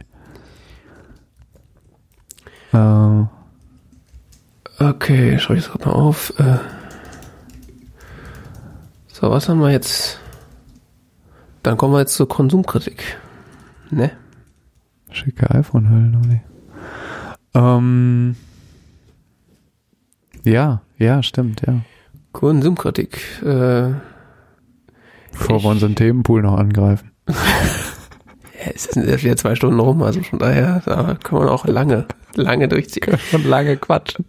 Ich glaube, wir müssen diesen Podcast einfach öfter machen. Das ist, äh, Okay. vielleicht müssen wir auf zwei Wochen, alle zwei Wochen äh, wieder umsteigen, weil es ist Ja. dieses, dieses Themenportfolio, das wird nicht kleiner irgendwie. äh, ich habe mal wieder einen Podcast gehört. Echt? Mache ich ja sonst nie, sozusagen. Nee, Quatsch. Also, ähm, einer meiner Lieblingspodcaster, ähm, Jason Snell, hat im Jahr 2020 eine, eine Projekt äh, auf die Beine gestellt, das heißt 20 Max for 2020. Und ähm, wie ich erst kürzlich festgestellt, äh, festgestellt habe, ist das gar kein oder ist das nicht nur ein Podcast, sondern auch eine Blog-Serie und auch eine YouTube-Serie. Also Aha. er hat quasi ähm, im Jahr 2020 20 Mal oder über 20 verschiedene Macintosh geredet. Also das ist jetzt sozusagen ein Thema für Liebhaber von Apple-Computern beziehungsweise von äh, auch Liebhaber. alten Computern. Also das ist jetzt nicht so, es geht jetzt nicht so um die heiße Scheiße. Und äh, ja, das Projekt war so, er spricht mal so über die 20 Macs, die er persönlich für besonders noteworthy hält. Und ähm, aus verschiedenen Gründen. Also er sagt selber mehrfach, dass das nicht die 20 besten Macs sind, die es gibt, äh, sondern es sind die 20 Macs, die er so für besonders interessant und auch gut teilweise äh, hält äh, und hat die dann so in einer äh, herab äh, in einer absteigenden Reihenfolge sozusagen ähm, aufgezählt in, innerhalb des, des letzten Jahres. Und äh, ja, da geht's dann irgendwie los mit so äh, dem Power Mac G5, also dieser, der, die äh, erste Käsereibe ist das, glaube ich. Ähm, der Macintosh Portable, der Power Mac Cube, also so, so, so ikonische Apple Computer und ähm, ich beziehe mich jetzt hauptsächlich auf den Podcast, weil das Blog habe ich dazu nicht gelesen und den YouTube-Channel auch tatsächlich nicht. Also er hat mit äh, Steven, das habe ich erst kürzlich festgestellt. Ich habe den Podcast quasi einfach nur in, in Overcast gesehen, habe den quasi blind abonniert und angehört. Ähm, er hat mit Stephen Hackett zusammen auch auf dessen YouTube-Channel quasi Videos dazu gemacht. Und das ist so ein bisschen wie so ein Radio-Feature aufgenommen. Das heißt, äh, er erzählt dann so kurz, wann dieser Rechner rauskam und was so die Besonderheiten waren und dann lässt er quasi ähm, Freunde und Bekannte, die auch gleichzeitig quasi bekannte äh, Stimmen aus diesem Apple-Universum sind, äh, zu Wort kommen und ähm, ja, lässt die sozusagen erzählen, warum das ein total tolles Gerät war oder warum das totaler Schrott war oder warum es besonders interessant war. Also, keine Ahnung. Das, äh, es gibt zum Beispiel auch eine Folge über ähm, Macs, die gar keine Macs sind, weil es nämlich äh, die äh, ja, die Hackintosh, äh, also es, es, damals waren es ja keine Hackintosh, aber es, es gab ja mal eine Zeit, in der Apple quasi äh, macOS lizenziert hat. Mhm. Ähm, und da wird dann über eine Reihe oder über einen Computer gesprochen von einer anderen Firma, auf dem aber macOS lief und warum das ein guter oder interessanter Computer war. Mhm. Ja. Und äh, das. Ja, die haben, die haben lizenziert, ne? Mhm. Und äh, das haben natürlich dann nur auch Firmen sozusagen gemacht, die so sich äh, die dieses Apple-Ethos und dieses, dieses ganze Designverständnis auch so ein bisschen mitgetragen haben. Das heißt, es waren natürlich dann keine so, nicht so Dinger, die aussahen wie so ein Dell-PC, wo dann plötzlich macOS drauf, la, la, drauf lief, sondern das waren dann schon Computer, wo man auch gesehen hat, okay, die meinen das so ein bisschen ernst und äh, das könnte auch ein Mac sein, wenn er halt von Apple kommen würde und nicht von einer anderen Firma. Mhm. Ja, ähm, ja, das sind 20 Max for 2020 sind logischerweise dann noch 20 Episoden, äh, die man dann so weghören kann. Sehr interessant. Ich habe mir vorgenommen, dass ich vielleicht in den YouTube-Channel und in das Blog auch nochmal selber reingucke. Ähm, und was ganz lustig ist, äh, ist jetzt so quasi die, die Nachbesprechung davon, weil ähm, also der Feed ist logischerweise weiterhin in meinem Podcast-Player drin. Und da sind jetzt die letzten Tage und Wochen immer mal wieder zusätzliche Episoden rausgefallen, äh, in denen ähm, äh, Jason Snell ähm, John Syracuse zusammen äh, äh, eingeladen hat in seinen Podcast und äh, dann nochmal diese diese diese Reihenfolge quasi oder diese Geräte nochmal mit ihm separat nachbespricht und ähm, wenn man John Syracuse kennt, dann weiß er, er hat sehr starke Meinungen zu Max und äh, das wird dann da nochmal Revue passieren äh, gelassen. Das ist dann sehr nett. Vor heute gibt's noch eine Folge mit John Gruber. Ah, okay. Dann äh, ist da Also Was? nur weil du gerade sagtest, du hast das in einem Podcast, habe ich gerade mal geguckt, ob, äh, ich das finde. Ähm, weil ich hatte das wahrgenommen, dieses Ding, aber ich habe es nur im, im Web irgendwo empfohlen bekommen und cool und sonst was. Und, und haben sie nicht auch gar in der Freakshow darüber geredet? Boah, das kann sein. Ich bin Ähm, nicht sicher. Es wurde an mehreren Stellen empfohlen als, hey, cool, muss man, muss, äh, wenn man sich für Max interessiert, ist das eine tolle Sache und hier mal angucken und da mal. Und ähm, das habe ich mal angeguckt und hat es aber nur wahrgenommen als, das ist hier im Web in dem Blog und kann man sich mal so lange Artikel durchlesen und ich irgendwie ist dann gedacht, naja, das kann ich ja mal dran denken. Und dann, äh, ne, weißt du, Ja, das, äh, aus den Augen, aus dem Sinn. Gott, das sind ja wirklich lange Artikel. Ja, wie gesagt, ich habe das als, ich hab das als, als, als Blog, äh, also als, als, als Kolumne sozusagen und als YouTube-Reihe habe ich das gar nicht wahrgenommen, sondern nur als Podcast und das ist mir mehr oder weniger erst bei der äh, Vorbereitung zu der Sendung ist mir das aufgefallen, dass es da ja noch viel mehr Kram gibt. Mhm. Ja. Ja, ich kenne nur die Blogreihe mit, mit Bildern und allem drum dran. Ja. Also ich kann den Podcast auf jeden Fall äh, in, empfehlen, weil der ist, wenn man Jason Snell kennt, ordentlich produziert und äh, ja, die Leute, die da zu Wort kommen, sind halt die üblichen Verdächtigen und die, man merkt halt, dass die Leute die Dinge auch teilweise, also dass die, die Leute die Dinge auch selbst benutzt haben und ja, das ist auf jeden Fall interessant. Mhm. Echt cool. Ja. Und dann hast du noch äh, einen Film geguckt, wenn ich es richtig sehe. Ja, ich, ich habe ja äh, rumgelegen und äh, musste äh, meinen Arm hochlagern und so.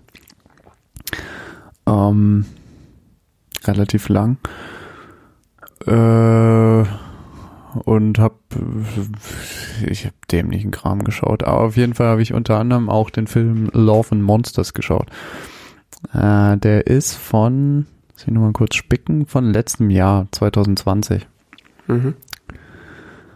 Ähm, sollte eigentlich jetzt im Februar, glaube ich, ins Kino kommen. Oder Anfang diesen Jahres ins Kino.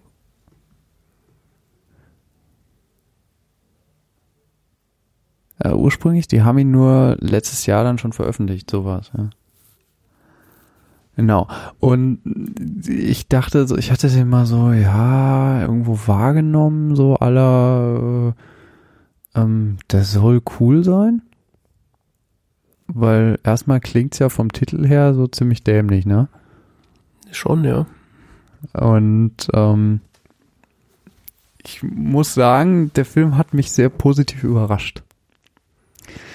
Äh, worum geht's so grob zusammengefasst? Ähm,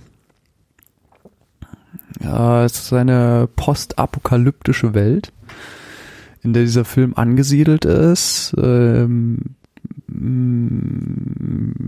die besiedelt ist von Monstern. Man kann es einfach äh, gar nicht anders ausdrücken. Also äh, sind letzten Endes in gigantische Monster mutierte Insekten und äh, Tiere. Und äh, die eben durch ein bestimmtes Ereignis äh, und Weltuntergangsszenarien, also es gibt so eine kaskadierende äh, Ereigniskette, die kurz vorgestellt wird, die halt dazu geführt hat, dass jetzt irgendwie alle, äh, dass sich sehr viele Tiere und, und, und Insekten und sonst was äh, zu fürchterlichen Monstern ähm, mutiert hätten. Das ist völlig absurd, aber es wird auch so ein bisschen mit so einem Augenzwinkern so zusammengefasst, gleich in den ersten Minuten des Films.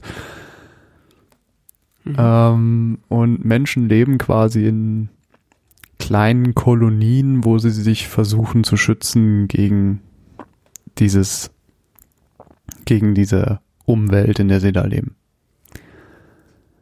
Und der einzige Kontakt, den diese Kolonien zueinander haben, ist eben Funkgeräte und äh, was äh, der Hauptcharakter des Films, äh, Joel Dawson, äh, wurde eben, als diese ganze Lage weltweit eskalierte, getrennt von seinem, von seiner Freundin, Amy. Mhm. Und er nimmt sich jetzt vor, äh, zu ihr zu kommen, weil er hat mit ihr nur noch oder seit äh, seit kurzem wieder ähm, Funkkontakt. Okay. Also er konnte sie tatsächlich per Funk auswendig machen und äh, er nimmt sich dann zu Beginn des Films vor, zu ihr zu gehen. So, das ist äh, so quasi der, der Einstieg des Films und äh, dann lernt man eben, geht die Story los. Mhm. Und äh, so völlig absurd und bescheuert das klingt, es ist wirklich gut gemacht. Also es ist gleichzeitig ähm, komisch, im Sinne von, ja, du hast diese absurden Monster, äh, wie auch ähm, ernst zu nehmen das als Drama, weil es, also, man kann gleichzeitig darüber schmunzeln, als auch äh, sehr schockiert sein vom Drama. Also es ist, ist wirklich eine total spannende Mischung, die da irgendwie hingekriegt wurde in, in dieser äh, in dieser Inszenierung. Es ist, ein, es ist so ein, ja, Wikipedia steht Post-Apocalyptic Road Movie. Okay. Ähm, weil er halt dann durch diese Welt da zieht. Auf der anderen Seite ist es aber auch so ein bisschen, es ist halt so ab, ins Absurde gezogen und, und äh, ins Komische. Also, kennst du Zombieland? Mhm, nur vom Namen. Ja, das ist auch so eine postapokalyptische Komödie, aber halt mit Zombies. Mhm. ähm, ich fand diesen Film besser als Zombieland.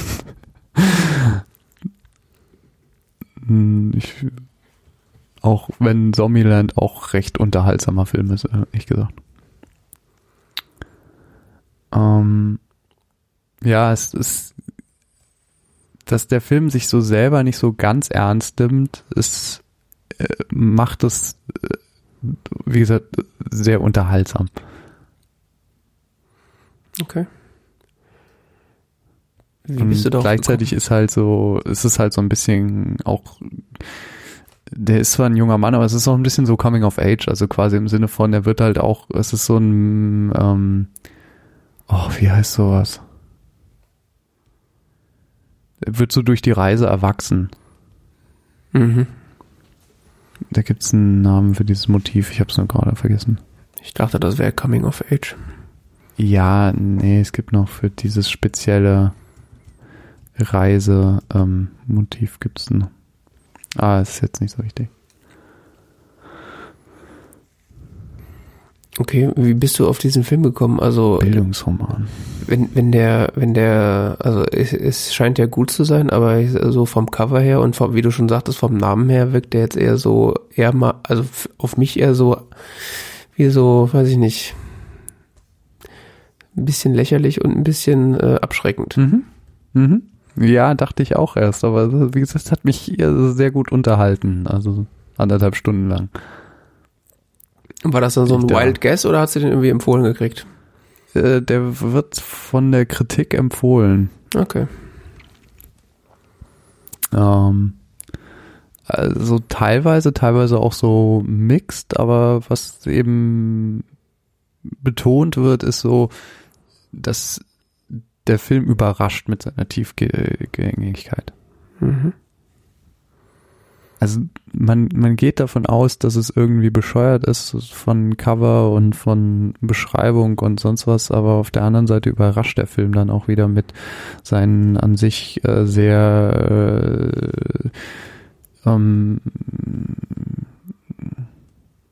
sehr stabilen Charakteren. Also es, die Charaktere sind tatsächlich glaubhafter und tiefgründiger, als man es erwarten würde von von dieser Art von von äh, Premise von Anlage von Film. Du würdest mhm. ja erwarten, dass das mehr so ein Abziehbild von von einem Charakter ist und äh, aber du merkst deutlich, dass alle Hauptfiguren haben eine Geschichte, haben ein und das wird auch ausagiert und es wird auch die Schauspieler kriegen das auch gut hin. Mhm. Also es ist nicht so wie der 15. Jurassic Park Film. Ich habe keine Ahnung, den kenne ich nicht. Nee, das war, war, war ein Witz. Also ich, wie gesagt, das, die Szenario, was du beschrieben hast und der Titel würde halt, äh, also deutet halt so auf so, weiß ich nicht, die 15. Inkarnation von wir müssen irgendwie durch ein Dschungelgebiet uns kämpfen und dies, das, Ananas. Also okay, ist äh, interessant.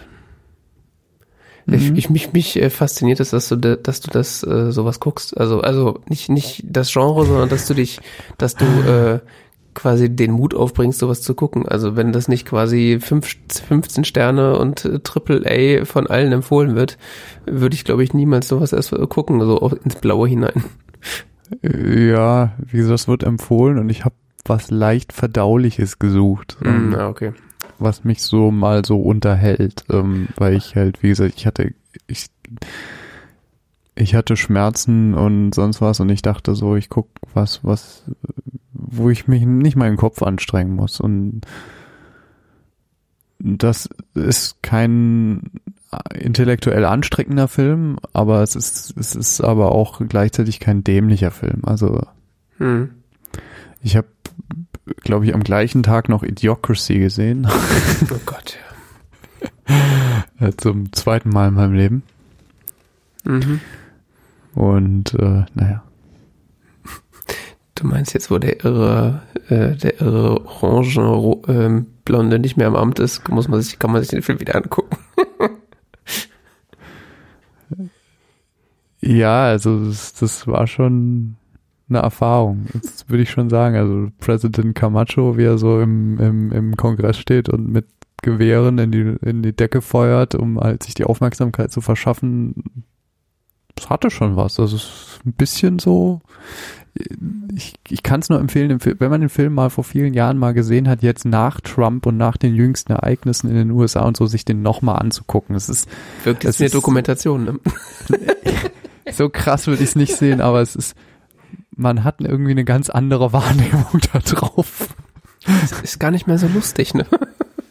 Also dieses, dieses so von wegen Intellektuelle kriegen keine Kinder, so, ja, das finde ich ein bisschen okay, ist das eine, aber das so manche Prinzipien, die da in der Regierung stattfinden, wieder so Regierungsarbeit, wenn man es nur nennen will, dargestellt wird, das ist schon äh, spannend. Ich meine, eine der Hauptthemen dieses, dieses, dieses Films ist ja, dass sie zu blöd sind, ihre Pflanzen zu äh, gießen mhm. mit Wasser, weil sie denken, sie müssten die äh, mit dem mit ihrem Softdrink äh, gießen, weil der enthält ja Elektrolyte und Pflanzen mögen Elektrolyte.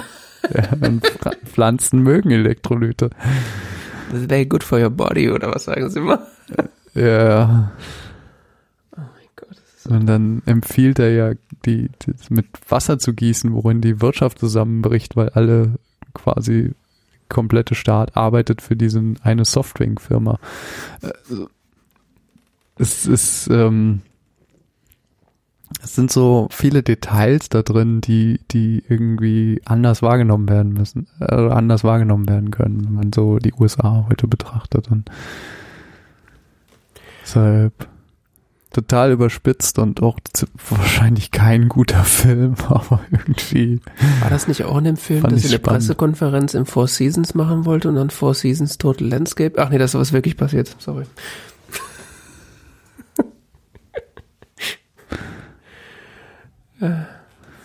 ja, ich habe den Film. In, in, in, einem Costco oder sowas? Genau, ja, in einem, in einem Supermarkt Costco und, und dann so, ey, du kennst dich hier aber gut aus. Ja, ich habe hier mein Law-Diplom gemacht. Oh das sind Gott. so viele Details in dem Film, die sind so Trump University, komisch. ich sag's dir. ja, ja. Also, oh Gott, so, ja. Genau, so, solche Dinge habe ich auch gedacht und ich glaube, ich muss den nochmal gucken. Also ich fand den als Film, ja. äh, fand ich den tatsächlich auch nicht gut, aber es hat so, also ich habe den, glaube ich, geguckt, weil irgendwie, ich glaube, der Holgi hat in irgendeinem Podcast mal darüber geredet, dass er so lustig sei. Der, der Film ist völlig bescheuert. Die Schauspieler sind mittelmäßig maximal mhm. in ihrer Leistung in diesem Film. Und das gibt auch alles irgendwie hinten und vorne keinen Sinn, aber es ist irgendwie unterhaltsam. Also. Ja, ist dann fast schon ein Zeitdokument. Oh, ja, ja. Naja, das wäre jetzt übertrieben, aber es, es, es ist schon krass, krasser Film irgendwie. Ja, und ich meine, auf der anderen Seite, Terry Crews als Präsident ist auch eigentlich nur halb so schlimm wie das, was wirklich passiert ist.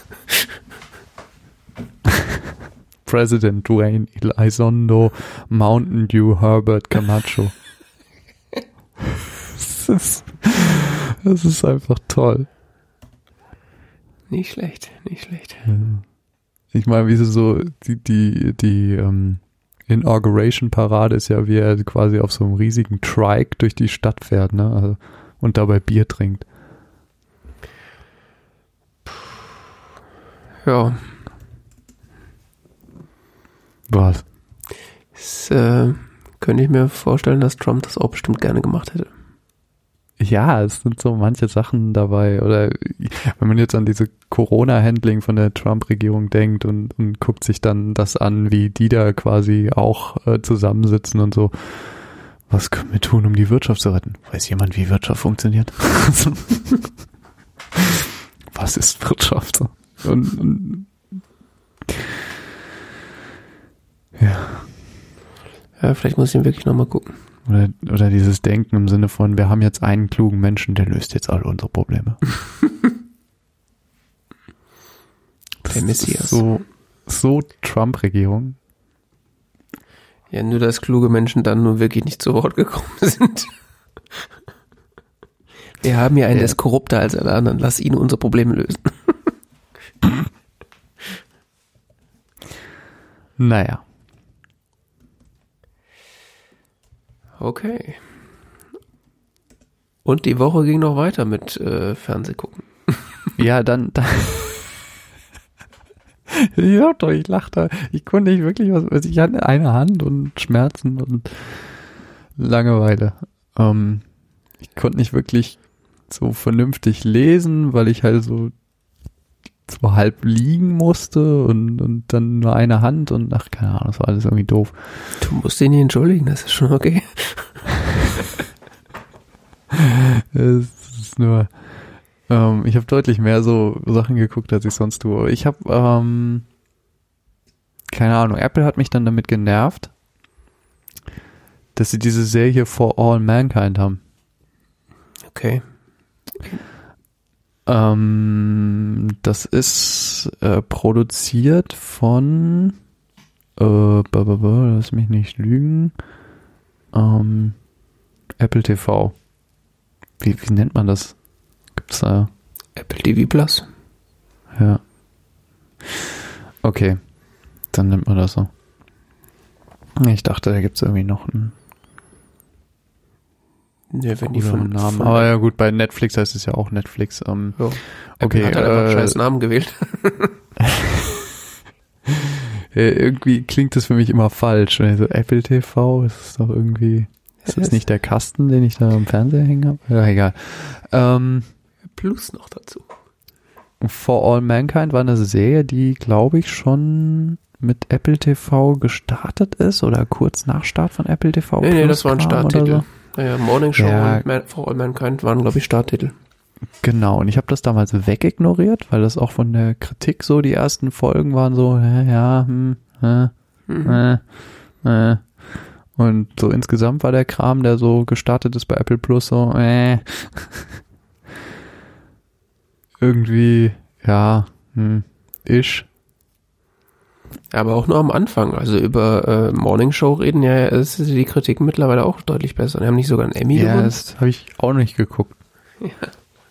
Vielleicht kannst du eine andere Hand nochmal. Nee, nee. Aber Hast du denn? Okay. Auf jeden Fall, For All Mankind ist eine Serie, da geht's um, um äh, das Space Race. Mhm. Hast du es gesehen? Hast du nicht gesehen, oder? Nee, ich habe die Prämisse, also den Trailer und die Prämisse dazu habe ich quasi verstanden, aber ich habe es nie geguckt, weil weiß ich nicht. Ähm, es ist ein, es, also ich fand es erst total beknackt und dann habe ich gedacht, ach mein Gott, jetzt ziehe ich mir das halt mal rein. Ich kann ja mal den Anfang gucken und dann habe ich den äh, die erste Folge geguckt und war so, ja, okay. Dann habe ich noch eine geguckt und dann war ich so drin und dann ist das so wie sagt man neudeutsch, weggesuchtet. Okay. Ähm, das fällt so ins, ins Genre Science Fiction, Alternate, Alternate, Alternate History. Mhm. Ähm, in dem Sinne, dass das, das Setting der Serie ist, äh, wie gesagt, das Space Race der 1960er Jahre. Und zwar äh, fängt die Serie damit an, dass gerade die USA mitten in ihrem, in ihrem Space-Programm sind und vor dem Problem stehen, dass die Russen schneller waren. Das heißt, die Russen sind, äh, die Sowjetunion ist das erste Land, das einen Menschen auf den Mond bringt. In Mhm. diesem, in dieser Serie. Und damit fängt die Serie an.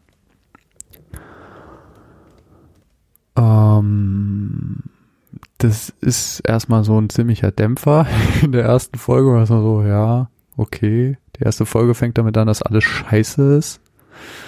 Äh, wir sehen NASA-Astronauten, die frustriert saufen. Äh, wir sehen Werner von Braun, der traurig guckt. Äh, wir sehen einen aufgebrachten Präsidenten der USA.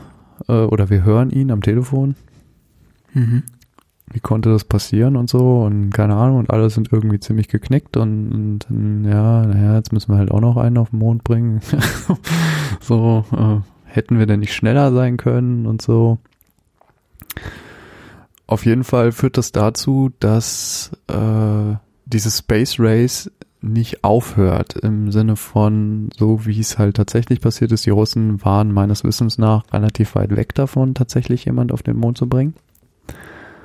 Und ähm, dadurch, dass äh, die, die, die Geschichte, die jetzt hier gesponnen wird, ist äh, dadurch, dass die das quasi geschafft haben, wird dieses Space Race äh, sehr stark angefeuert. Das heißt, die Amerikaner sind, sagen jetzt so, jetzt aber erst recht und, und bringen es Menschen auf, bringen Menschen dann auch noch auf den Mond und dann äh, passieren andere Dinge, die die Russen wieder tun. Und dann geht es darum, wer baut die erste Basis. Und ähm, die Idee so hinter der Serie ist so, was wäre was wäre jetzt gewesen, wenn dieses Space Race quasi nicht aufgehört hätte mit der Mondlandung, Okay. weil das ja mehr oder minder das, was passiert, äh, das ist, was passiert ist. Also irgendwie hat man dann Ende der 60er andere Prioritäten gehabt, äh, wie zum Beispiel den Vietnamkrieg und so und hat dann sehr viel Geld abgezogen von der NASA und das lieber in den Vietnamkrieg gesteckt und ähm, da wird so eine Alternate History jetzt aufgebaut, die in der halt dieses Space Race weitergegangen ist und diese ganzen anderen Ereignisse sich dem auch unterordnen. Und ähm, das wird verbunden, diese dieses große Überding wird verbunden mit sehr persönlichen Geschichten von einzelnen Astronauten. Und so bekommt das ganze Ding neben diesem großen Alternate History Hintergrund auch eine äh, sehr gute äh, Drama-Basis, Okay. wo es wo es um Einzelpersonen geht, die auch ähm, sehr an sehr äh, so wie sagt man, kann man sich gut mit identifizieren. Mhm. Und das entwickelt sich so in der ersten Staffel über zehn Folgen bis zum großen äh, Ende dann in der zehnten Folge und dann äh, momentan gibt es drei Folgen in der zweiten Staffel und äh, ich würde sagen, dass das, dass die Serie tatsächlich am Anfang ein bisschen schwächelt. Am Anfang ist ein bisschen komisch und es wird immer besser. Und äh, gerade so, man lernt die Figuren sehr gut kennen und ähm, es entsteht ein sehr starkes Verhältnis irgendwie so zu den Figuren. Die sind, die sind wirklich gut dargestellt und wirklich gut ausgearbeitet und äh, sehr gut gespielt, meines Erachtens. Und zu weiten Teilen, vielleicht nicht jetzt in jedem, aber zu weiten Teilen und ähm, es werden viele Themen auch so angesprochen. Also es ist ein bisschen schon sehr 2021, dass dass äh, auch dann sehr bald so Themen eine Rolle spielen wie Frauen in der Raumfahrt oder LGBTQ-Rights oder äh, solcher Dinge. Also es ist auch ein bisschen so 2021. Es geht dann sehr weit weg von, von, von Geschichte tatsächlich. Mhm. Die spinnen dann frei, sagen wir so. Was gibt dem Ganzen aber irgendwie so, macht das äh, zu meiner Erachtens nach dann eine sehr äh, coolen Serie, die auch weniger jetzt was mit, mit His es ist jetzt nicht so ein, so ein, ähm, wie soll man sagen, wie sagt man so sowas, so ein Historiendrama. Klingt so nach 18. Jahrhundert, aber äh, verstehst du, es ist nicht so, da wird jetzt nicht Geschichte nacherzählt, dadurch, dass sie halt gleich mit dem ersten Szene anfangen, sich zu sagen, hier trennt sich das von der Realität und einfach so eine Alternate History aufbauen. Hm. Sind sie da, glaube ich, relativ frei in ihrem Storytelling und ähm, orientieren sich so grob noch an, an, an tatsächlichen Weltereignissen und bauen das jetzt auch nochmal so zusammen. Das haben sie auch sehr lustig gemacht jetzt so zwischen der ersten und zweiten Staffel, dass man man kann auf Apple TV Plus kann man ähm, sich so ein paar kleine Newsbeiträge anschauen, ähm, was angeblich so passiert ist zwischen der ersten und zweiten Staffel. Also die zweite Staffel, die erste Staffel spielt so Ende der 60er bis Anfang der 70er. Mhm. Und die zweite Staffel, die spielt dann in den 80er Jahren. Oh, okay. Zehn Jahre später. Oder so. Ja, ich glaube zehn Jahre ziemlich genau. Und äh, was so in diesen zehn Jahren passiert ist, kann man so, gibt's so, äh, so acht Videos oder so, immer so ein, ein, ein, ein Nachrichtenbeitrag. Mhm. Äh, angeblich aus der jeweiligen Zeit hier. So, äh, jetzt hier die Berlin-Krise ist gerade im Gang, wo sie sich irgendwas ausgedacht haben mit äh, äh, Show-off an der Berliner Mauer äh, führt fast zum Dritten Weltkrieg oder sowas. Und mhm. Oder ähm, wo sie in ihrem Promise, in ihrem, in ihrem Ding da weiterdenken, so dass sich andere, dass sich bestimmte Weltereignisse halt anders entwickelt hätten, wenn das Space Race jetzt weitergegangen wäre. Also ganz andere Sachen, wie zum Beispiel irgendwelche Kriege oder so, die dann vielleicht nicht so stattgefunden hätten oder so. Und das ist irgendwie ganz lustig gemacht. Also Okay. Das, äh, dieses Konzept, dass man quasi, also ist schwierig, wie man das beschreiben soll, so historische Ereignisse abändert äh, oder signifikant abändert und dann weitererzählen lässt, ist ja auf der einen Seite interessant, auf der anderen Seite bereitet mir das aber auch irgendwie Unbehagen. Also es ist irgendwie so komplett irrational. Ich glaube, der Hauptgrund, warum ich diese Serie bisher nicht geguckt habe, war so, ja, irgendwie, das ist doch falsch. Die, die Russen waren doch gar nicht zuerst auf dem Mond. Ja, es, es hat auch mit Geschichte dann nichts mehr zu tun. Also ähm, als Historiker muss ich dazu sagen, dass sobald du irgendwie in irgendeinem historischen Ereignis sagst, das hätte anders stattgefunden, kannst du eigentlich völlig frei drehen. Ja, klar. Weil die Welt und die Geschichte sind so komplex und so vielfältig ineinander greifend komplex, dass das das etwas ist, was, was man nicht mehr ähm, äh, das, das, das ist dann einfach sinnfrei. Also müsstest quasi jegliche Entscheidung, die danach von irgendeinem Menschen getroffen wurde, hinterfragen. Hm. Von daher kannst du dir eigentlich irgendwas ausdenken. Das hat nichts mehr mit Geschichtlichkeit zu tun. Ja. Die sind ja auch nicht die ersten, die das Konzept quasi aufgreifen, äh, so grundsätzlich. Also ich habe die Serie zwar auch nicht gesehen, aber ich glaube, diese Amazon-Serie, äh, The Man in the High Castle heißt die, glaube ich. Mhm. Äh, die spielt ja auch mit diesem, oder nutzt ja diesen, diesen narrativen Griff auch, dass äh, quasi weitererzählt wird, was eigentlich passiert wäre, wenn äh, Deutschland den Zweiten Weltkrieg gewonnen hätte. Mhm. Habe ich mir auch nicht angeguckt. Habe ich ja. so ein bisschen was von gesehen. Hm. Hat mich aber nicht gepackt. Um, ähm, also ich habe, ich, ich kenne, ich kenne die, ich kenne die Story, ich kenne Philip K. Dick, der das Buch geschrieben hat, auf dem das basiert, The Man mhm. in the High Castle, aber das war nicht, also ich schätze Philip K. Dick sehr, aber das ist etwas, was ich ich, diese, diese Serie fand ich nicht so cool. Also die, die war nicht so meins. Hm. Ja, und dann, was ich eben schon erwähnt habe, ähm, diese ganzen Apple-Serien scheinen ja mittlerweile irgendwie so ein bisschen Fahrt aufzunehmen, was so die Qualität angeht. Also äh, du sagst ja jetzt, For All Mankind äh, sei ganz gut und äh, die Kritiken sagen das ja auch mittlerweile. Vor allen Dingen auch was die zweite Staffel angeht, glaube ich. Ja, die zweite Staffel wird mehr gelobt als die erste.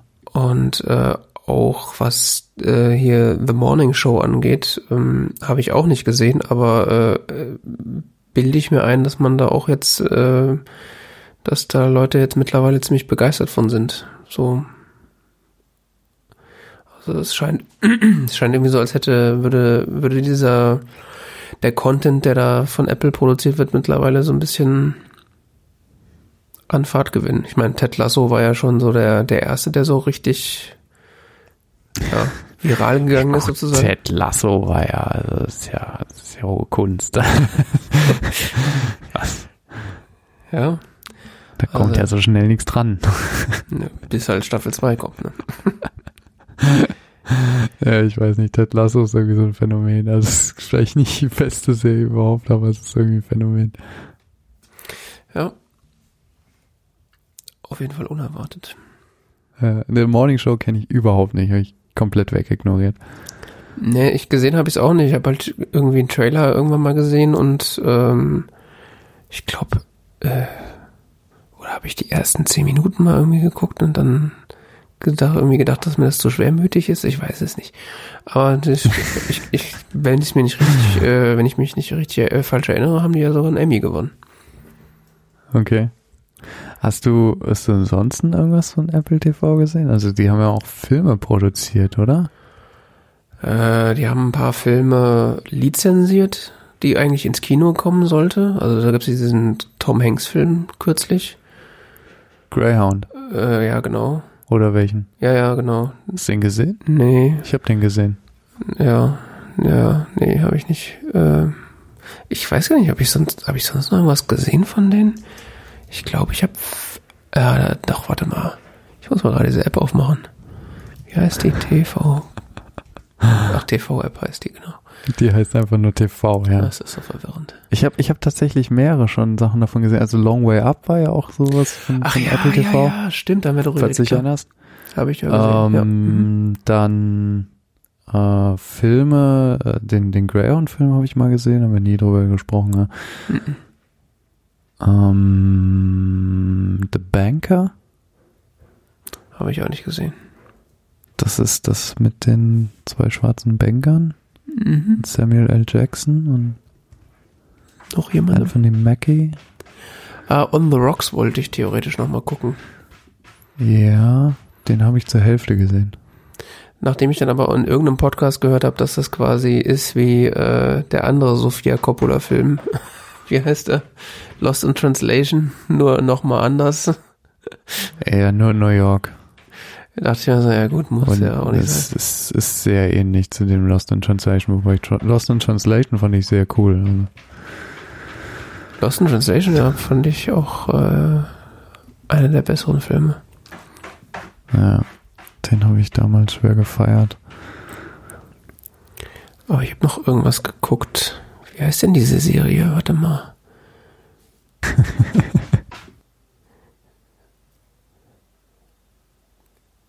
ah, hier kann man noch blättern. Ah, hier genau. Ähm, Mythic Quest äh, Raven's Banquet habe ich ein paar Folgen geguckt.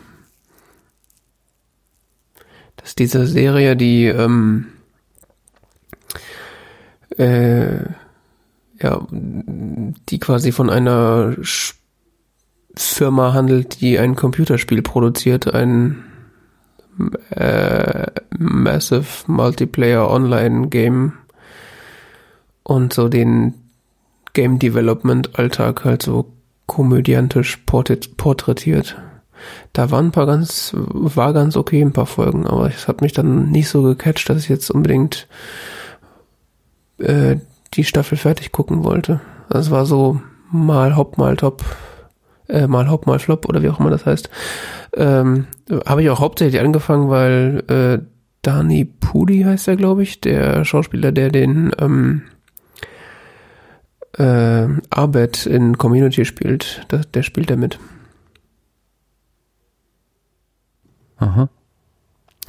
Ja, Das habe ich nicht gesehen. Äh, wu- wurde aber auch sehr gelobt von der Kritik, glaube ich, oder? manche Folgen glaube ich schon. Also ich weiß nicht, ob sie durchgängig gelobt wurden. Ja, also es war nicht schlecht, aber das war so. Ja, das hat sich so ein bisschen halbgar angefühlt. Also es waren ein paar Folgen dabei, die ich ganz cool fand und dann waren so ein paar langweilige Sachen dazwischen. Aber sonst habe ich, glaube ich, nichts mehr geguckt. Ja, Und würdest du das kaufen? Apple TV Plus? Ja. Nee, also Es gibt aktuell- ja momentan das quasi überall geschenkt, ne? Also es gibt Mhm. gibt's irgendwie Gründe, warum man das schon kaufen muss, oder? Also ich glaube, wenn man sich sehr, sehr lange kein Apple-Gerät gekauft hat und das gucken will, dann muss man es wahrscheinlich kaufen. Aber sobald man, glaube ich, innerhalb der letzten 24 Monate sich irgendwas von Apple gekauft hat, kriegt man es wahrscheinlich umsonst. Ich, ich weiß gar nicht, warum ich es umsonst bekomme. Ich weiß, dass ich es jetzt länger umsonst kriege, weil irgendwie es wurde nochmal verlängert. Ich weiß auch gar nicht, ob das verlängert wurde, weil ich jetzt mein Gerät hier neu habe oder, äh, oder so. Mm, Nee, du Keine hast Ahnung, es wegen deinem iPad nicht so glaub ich, durch. gekriegt. Ja, ja, ja, ja, das kann sein, ja. Ja, und äh, ich habe das gekriegt. Es ist, also ich habe zwar auch ein Gerät gekauft, aber ähm, ich glaube, mein Bruder oder meine Mutter haben sich auch ein Gerät gekauft und irgendeiner von denen hat das aktiviert und weil wir so eine Familienfreigabe haben, haben das dann alle plötzlich gehabt. Also meine Apple-ID ist quasi mit meiner Familie verknüpft. Hm. Und äh, dann hatten wir plötzlich alle Apple TV Plus. Und äh, ja, seitdem läuft es quasi weiter und wird ja von Apple auch ständig verlängert. Hm. Ja, ich, also ich glaube, wenn es so wie es jetzt da ist, äh, würde ich es wahrscheinlich nicht abonnieren, weil also es gibt halt so klar Ted Lasso, wenn die zweite Staffel kommt, würde ich äh, die würde die will ich gucken. Und äh, ich könnte mir schon auch vorstellen, sowas wie ähm, na, wie heißt es, äh, For All Mankind oder auch The Morning Show könnte ich mir vorstellen, das, das mal zu gucken. Aber das ist Ja. halt insgesamt nicht so ausreichend. Vor allen Dingen machen sie jetzt fies bei For All Mankind, dass es nur ähm, alle, alle Woche kommt eine Folge. Mhm. Worauf ich jetzt wartet dieses Jahr ist Foundation. Foundation. Auf Apple TV Plus. Mhm. Aber war das nicht diese Isaac Asimov äh, Mhm. Dings? Ja, das ist eine Verfilmung der, der Foundation-Reihe ähm, von Isaac Asimov und äh, ziemlich große Sache mit äh, zum Beispiel auch Lee Pace als Darsteller dabei und keine Ahnung, es, es gibt bisher nur sehr komische Trailer und äh, das galt lange als mehr oder minder unverfilmt war, aber hm. äh, ich, ich bin gespannt. Also. Ja, äh, stimmt, jetzt wo du das sagst, ich erinnere mich, dass, dass sie da in der Kino dann einen Trailer mal zugezeigt haben. Und äh, ich, der Trailer war relativ nichtssagend, glaube ich. Aber ähm, Ja, der ist nicht so spannend. ich kenne mich jetzt auch nicht sonderlich gut mit Isaac Asimov aus, aber äh, so die Stoffe, die der bearbeitet hat, waren ja grundsätzlich schon mal relativ interessant. Ja. Von daher würde mich das wahrscheinlich auch noch interessieren. Einer der wichtigsten ähm, Science-Fiction-Autoren des Mhm. 20. Jahrhunderts. Ja. Nee, das würde mich wahrscheinlich auch interessieren, das mal zu schauen. Aber dafür halt ein Abo abschließen. Also, ich sag mal, wenn man das jetzt unbedingt, das rauskommt und das unbedingt gucken will, dann könnte ich mir halt Mhm. vorstellen, so, ja, dann wirft, wirft man halt irgendwie die 5 Euro für den Monat nochmal ein. Aber das würde sich für mich jetzt wahrscheinlich nicht so ähm, darstellen wie das, weiß ich nicht, das, das Netflix-Abo, was halt einfach durchläuft, weil irgendwann fällt mal wieder was raus, was man gucken will und dann hat man es halt. Mhm. Und ähm, ich meine, mittlerweile ist ja Apple auch dabei, äh, im Lizenzgeschäft ähm, mitzubieten. Das heißt, sie haben ja jetzt auch die ein oder andere ähm, äh, Serie oder Film, den sie quasi nicht selber produziert haben im, im Programm, was sie ja ursprünglich gar nicht vorhatten, wenn ich es richtig verstanden habe. Das heißt, dadurch werten sie den Dienst natürlich auch noch mal ein bisschen auf. Das habe Aber ich gar nicht mitbekommen. naja, dieser Greyhound-Film zum Beispiel, der war ja eigentlich gar nicht für Apple, von Ah, Apple für der- Apple TV ja. Plus produziert. Das Ja, der stimmt, hätte eigentlich ins. Kino gekonnt, äh, gekommen sollen. Und es gab dann ja jetzt kürzlich sogar, oder ist schon wieder eine Weile her, gab ja Gerüchte, dass Apple quasi den, den neuen Bond-Film dann zeigt, weil sie sich die Kinorechte dafür sichern. weil er ja immer noch nicht im Kino ist, obwohl er schon irgendwie Ende oder Anfang 2020 hätte ins Kino kommen sollen. Oh. Und ich meine, das Geld dafür hätte Apple ja theoretisch zu sagen, ja, das ist jetzt die exklusive Plattform, wo der Bond-Film läuft. Was? Drei Milliarden? Ist doch egal. ja, keine Ahnung. Ja, also es ist auf jeden Fall noch weit davon entfernt, dass man das so. äh, Also ich finde, bei, bei Netflix ist es so, da habe ich auch meine Probleme, so muss ich sagen, dieses Abo zu rechtfertigen. weil ich da auch oft auch einfach wochenlang nichts gucke. Das ist irgendwie so. Ah. Aber da ich mir das Abo halt mit äh, mehreren Mitgliedern meiner Familie teile, ist das halt so, zahle ich halt irgendwie vier Euro oder sowas. Das ist dann, ja, mein Gott. Aber, ähm, also von daher würde ich ein Netflix-Abo mittlerweile auch nicht mehr ähm, quasi blind empfehlen. Das ist, die Dienste diversifizieren sich halt auch immer weiter. Also dadurch, dass es immer mehr Dienste gibt und äh, die einen haben das und die anderen haben das, wird es auch immer schwieriger, äh, das irgendwie so zu empfehlen. Ich glaube, wahrscheinlich hast, hat man aktuell keinen Dienst, wo man sagen kann, abonnier den, dann hast du so viel Inhalt, den du auf jeden Fall gucken willst dabei, dann brauchst du erstmal nichts anderes. Also, es sei denn, man ist jetzt so ein absoluter Disney-Fanatiker, dann bist du natürlich bei Disney Plus ganz gut äh, eingedeckt. Ja. Aber ja, schwierig. Aber Ja, klar, aktuell ist Apple TV Plus, was das angeht, natürlich der schwächste Player in dem Markt. Aber man muss natürlich sagen, die Sachen, die sie anbieten, sind dann schon qualitativ relativ hochwertig. Ja. Ja, ich weiß ehrlich gesagt nicht, ob ich dafür Geld bezahlen würde. Das ist so, so ähnlich wie bei dir. Es ist auch, es ist auch die Frage, ich meine, diese ganzen Dienste, es addiert sich ja auch dann, ne? Äh, man will ja auch nicht jetzt da Massen von Geld jeden Monat hinlegen für Kram, den man dann eventuell gar nicht nutzt. Also, Ja, das ist, ist ja dieses berühmte Bild aus den USA, so die, wie, wie hieß es da, vor, vor wenigen Jahren hieß es ja noch, ja, man ist jetzt Cord Cutter und kündigt quasi alle seine Cable äh, Subscriptions und guckt jetzt nur noch Netflix, weil dann zahlt man halt nicht mehr 60 Dollar im Monat, sondern nur noch 9,99 Dollar für Netflix oder was auch immer.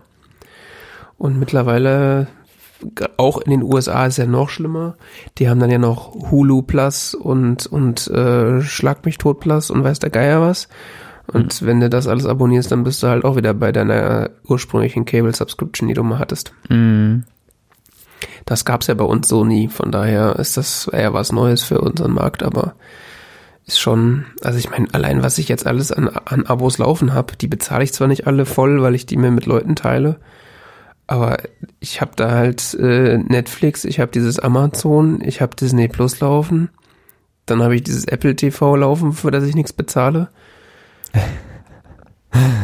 ist schon irgendwie krass. ja, das Amazon habe ich halt wegen, wegen Versand. Ne? Ja, das, das sowieso, das muss ich sowieso sagen. Ich glaube, wenn, wenn Amazon Prime, äh, also wenn man quasi nur irgendwie 20, Do- 20 Euro mehr zahlen könnte, dass der Versand kostenlos ist, würde ich das tatsächlich machen, anstatt das dicke Prime-Abo, weil ich gucke zwar immer mal wieder was da, aber das ist so selten, dass es eigentlich auch egal ist. Also Ja, Aber- Dito. Amazon Prime habe ich das Gefühl, das gucken auch nur ganz viele, weil sie halt dieses Prime-Abo haben, aber also wegen des Versands, aber nicht, weil, also ich kann mir nicht vorstellen, dass jemand zu Amazon Prime jetzt geht und sagt, hey, ich guck mir, ich kauf mal diesen Service, weil die haben so geilen Content. Es sei denn, ich verpasse irgendwas, aber das kann natürlich auch sein.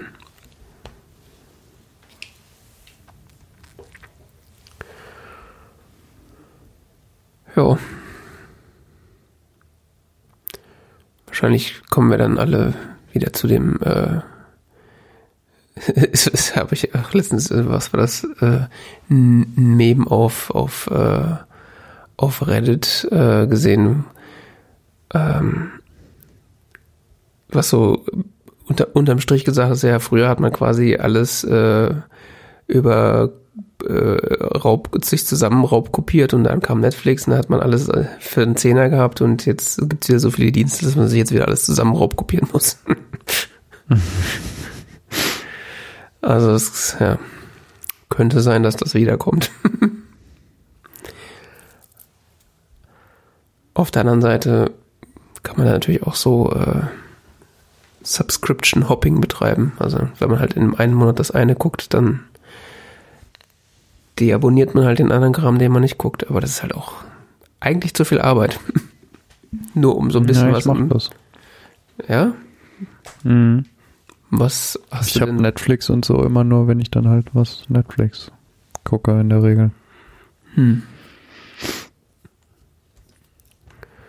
Ja, das klappt bei mir halt schon allein deswegen nicht, weil ich dann halt allen anderen den Netflix-Content abdrehe. Wenn ich den denn Ja, das, das habe ich ja nicht in dem Sinne. Also. Ja. Ähm, ja, ich, ich, keine Ahnung, ich, ich mache da ziemlich viel hin und her und keine Ahnung was. Ähm, auf jeden Fall Netflix kriege ich auch immer mal wieder so einen Probemonat. ich weiß nicht so genau, nach welcher Logik das funktioniert, aber Okay, ich hatte schon mehrmals einen Probemonat. vielleicht um dich wieder ins Boot zu holen. Oh ja, ja, kann sein. Also ich habe mich auch schon mal wieder angemeldet und habe dann keinen Probemonat bekommen und so. Ich habe keine Ahnung. Merkwürdig. Naja. Dann sind wir durch. Hast du noch? Äh, ich lese gerade, es gibt keinen Probemonat mehr. Verdammt.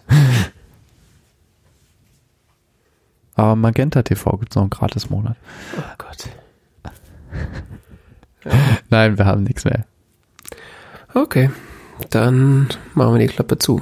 Das war die 155. Ausgabe des TZ Talk Radios. Ähm, ich weise auf unsere Webseite hin, tzeit.org, der einzig wahre T-Zeit Podcast. Mhm. Ähm, man kann uns auch auf Twitter folgen, T-Zeit Podcasts. Und äh, ja, wenn ihr was zu sagen habt, dann schreibt's in unsere Kommentare auf der Webseite und äh, lasst ein Abo da, kommentiert unten drunter, schreibt uns eine Rezension auf Apple Podcasts, weiß der Geier was. Und dann bis zum nächsten Mal. Bis zum nächsten Mal. Tschüss. Ciao.